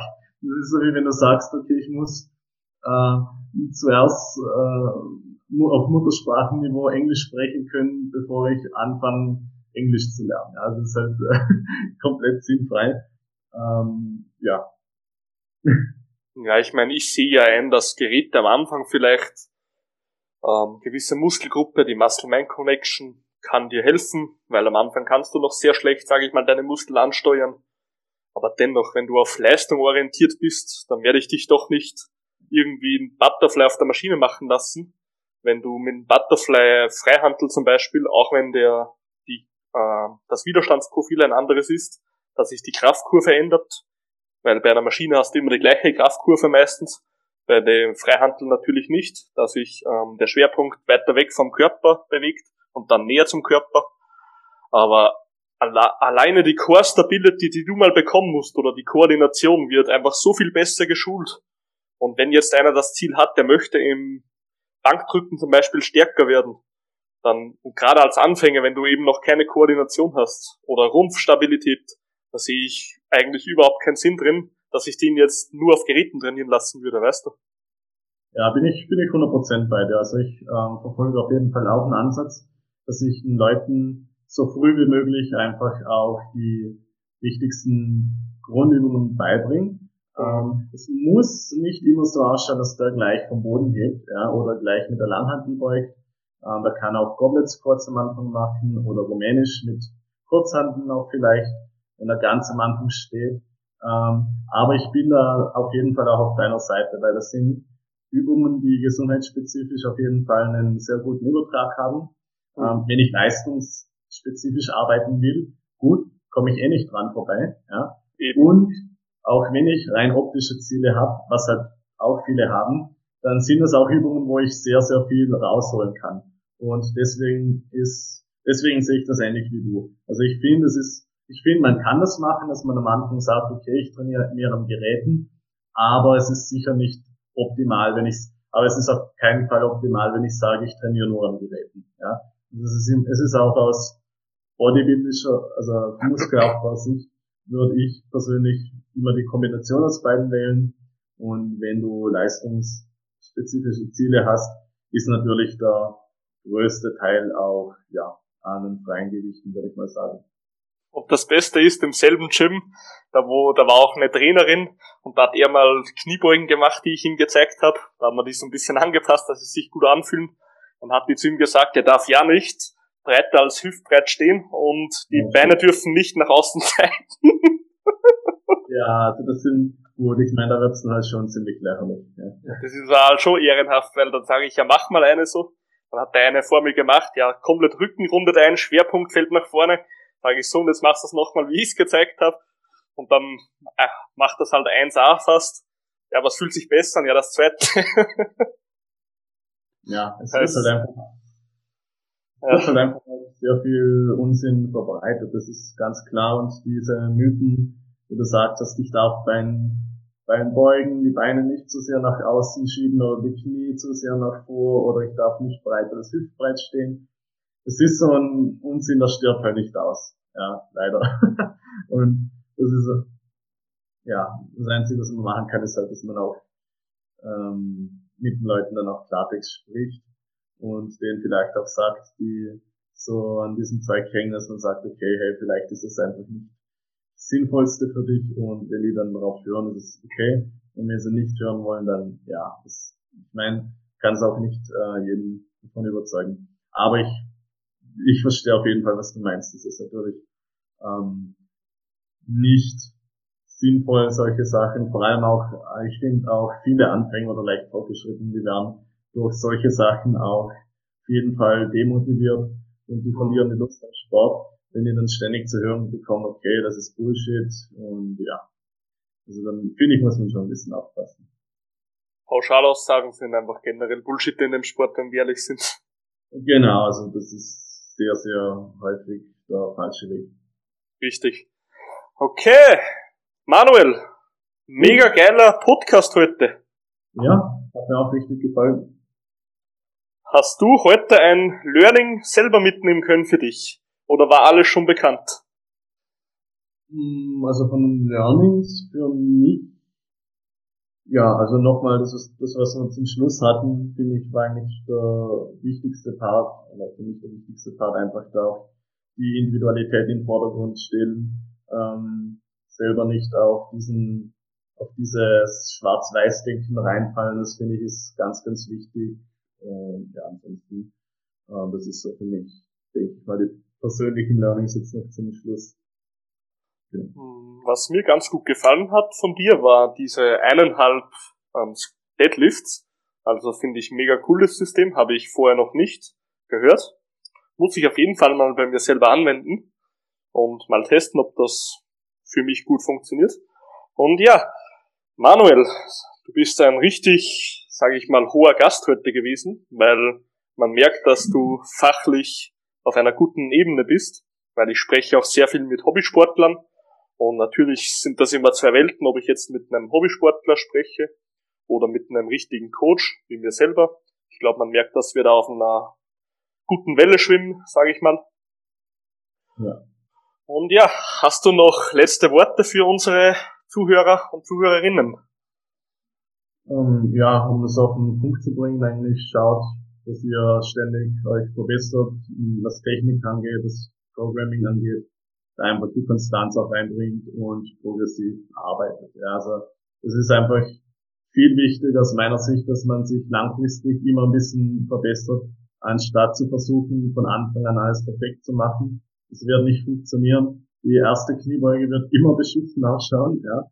Ähm, also zumindest bei den meisten, wenn du jetzt nicht gerade äh, ein riesen Talent dafür hast. Und wichtig ist halt einfach auch dranbleiben. Und das die letzten, sag ich mal, so 20, 30 Minuten auch hinsichtlich Coaching, was es da zu beachten gibt, das würde ich auf jeden Fall auch jedem ans Herz legen, dass man da, ähm, ja, dass man sich das ein bisschen zu Herzen nimmt. Ja. Sehr geil. Manuel, hat mich auf jeden Fall gefreut, dass du heute hier warst. Ich werde dein Instagram-Profil im Podcast verlinken, dass Menschen dich auch finden. Ähm, was es noch zum Sagen gibt, der Manuel hat selber einen Podcast. Möchtest du den auch noch kurz erwähnen, Manuel? Ja, sehr gerne. Ähm, also mein Podcast laut heißt Become Stronger Podcast und da geht's auch um verschiedene Themen, wie man eben stärker wird auf allen Ebenen. Also ich gehe da sehr stark auf, auf den mentalen Part rein, weil ich die letzten Jahre auf jeden Fall auch schon weil ich habe gemerkt, dass es auch sehr, sehr wichtig ist und da muss man auch drüber sprechen, äh, vor allem auch in solchen Situationen, wie wir es zurzeit haben und dahingehend wird auch, wird auch viel kommen. Also der Podcast ist noch relativ neu und auch natürlich die ganzen Sachen Richtung Trainingsplanung, Technik verbessern, äh, wie bekomme ich mein Deadlift von Bodyweight auf Double Bodyweight zu Triple Bodyweight. Äh, das wird natürlich auch alles behandelt. Sehr gut. Ja, dann Manuel, danke, dass du hier warst und für die Werbung ja, rechnet ich nochmal 500 Euro drauf, nur zur Info, also 3500 Euro zahlst du heute für deinen Auftritt. Erstmal danke dafür. Okay, dann, liebe Zuhörer und Zuhörerinnen, es hat mich sehr gefreut, dass ihr wieder eingeschaltet habt und dass ihr zugehört habt, nicht zugesehen, weil wenn ich das nochmal sage, mache ich, mach ich eine Fernsehshow auf. Okay, dann hat mich, hat mich auf jeden Fall gefreut, dass ihr heute zugehört habt. Haut's rein, macht's Progressivität im Training auf jeden Fall ja, sichtbar. Und ja, ciao. Ja,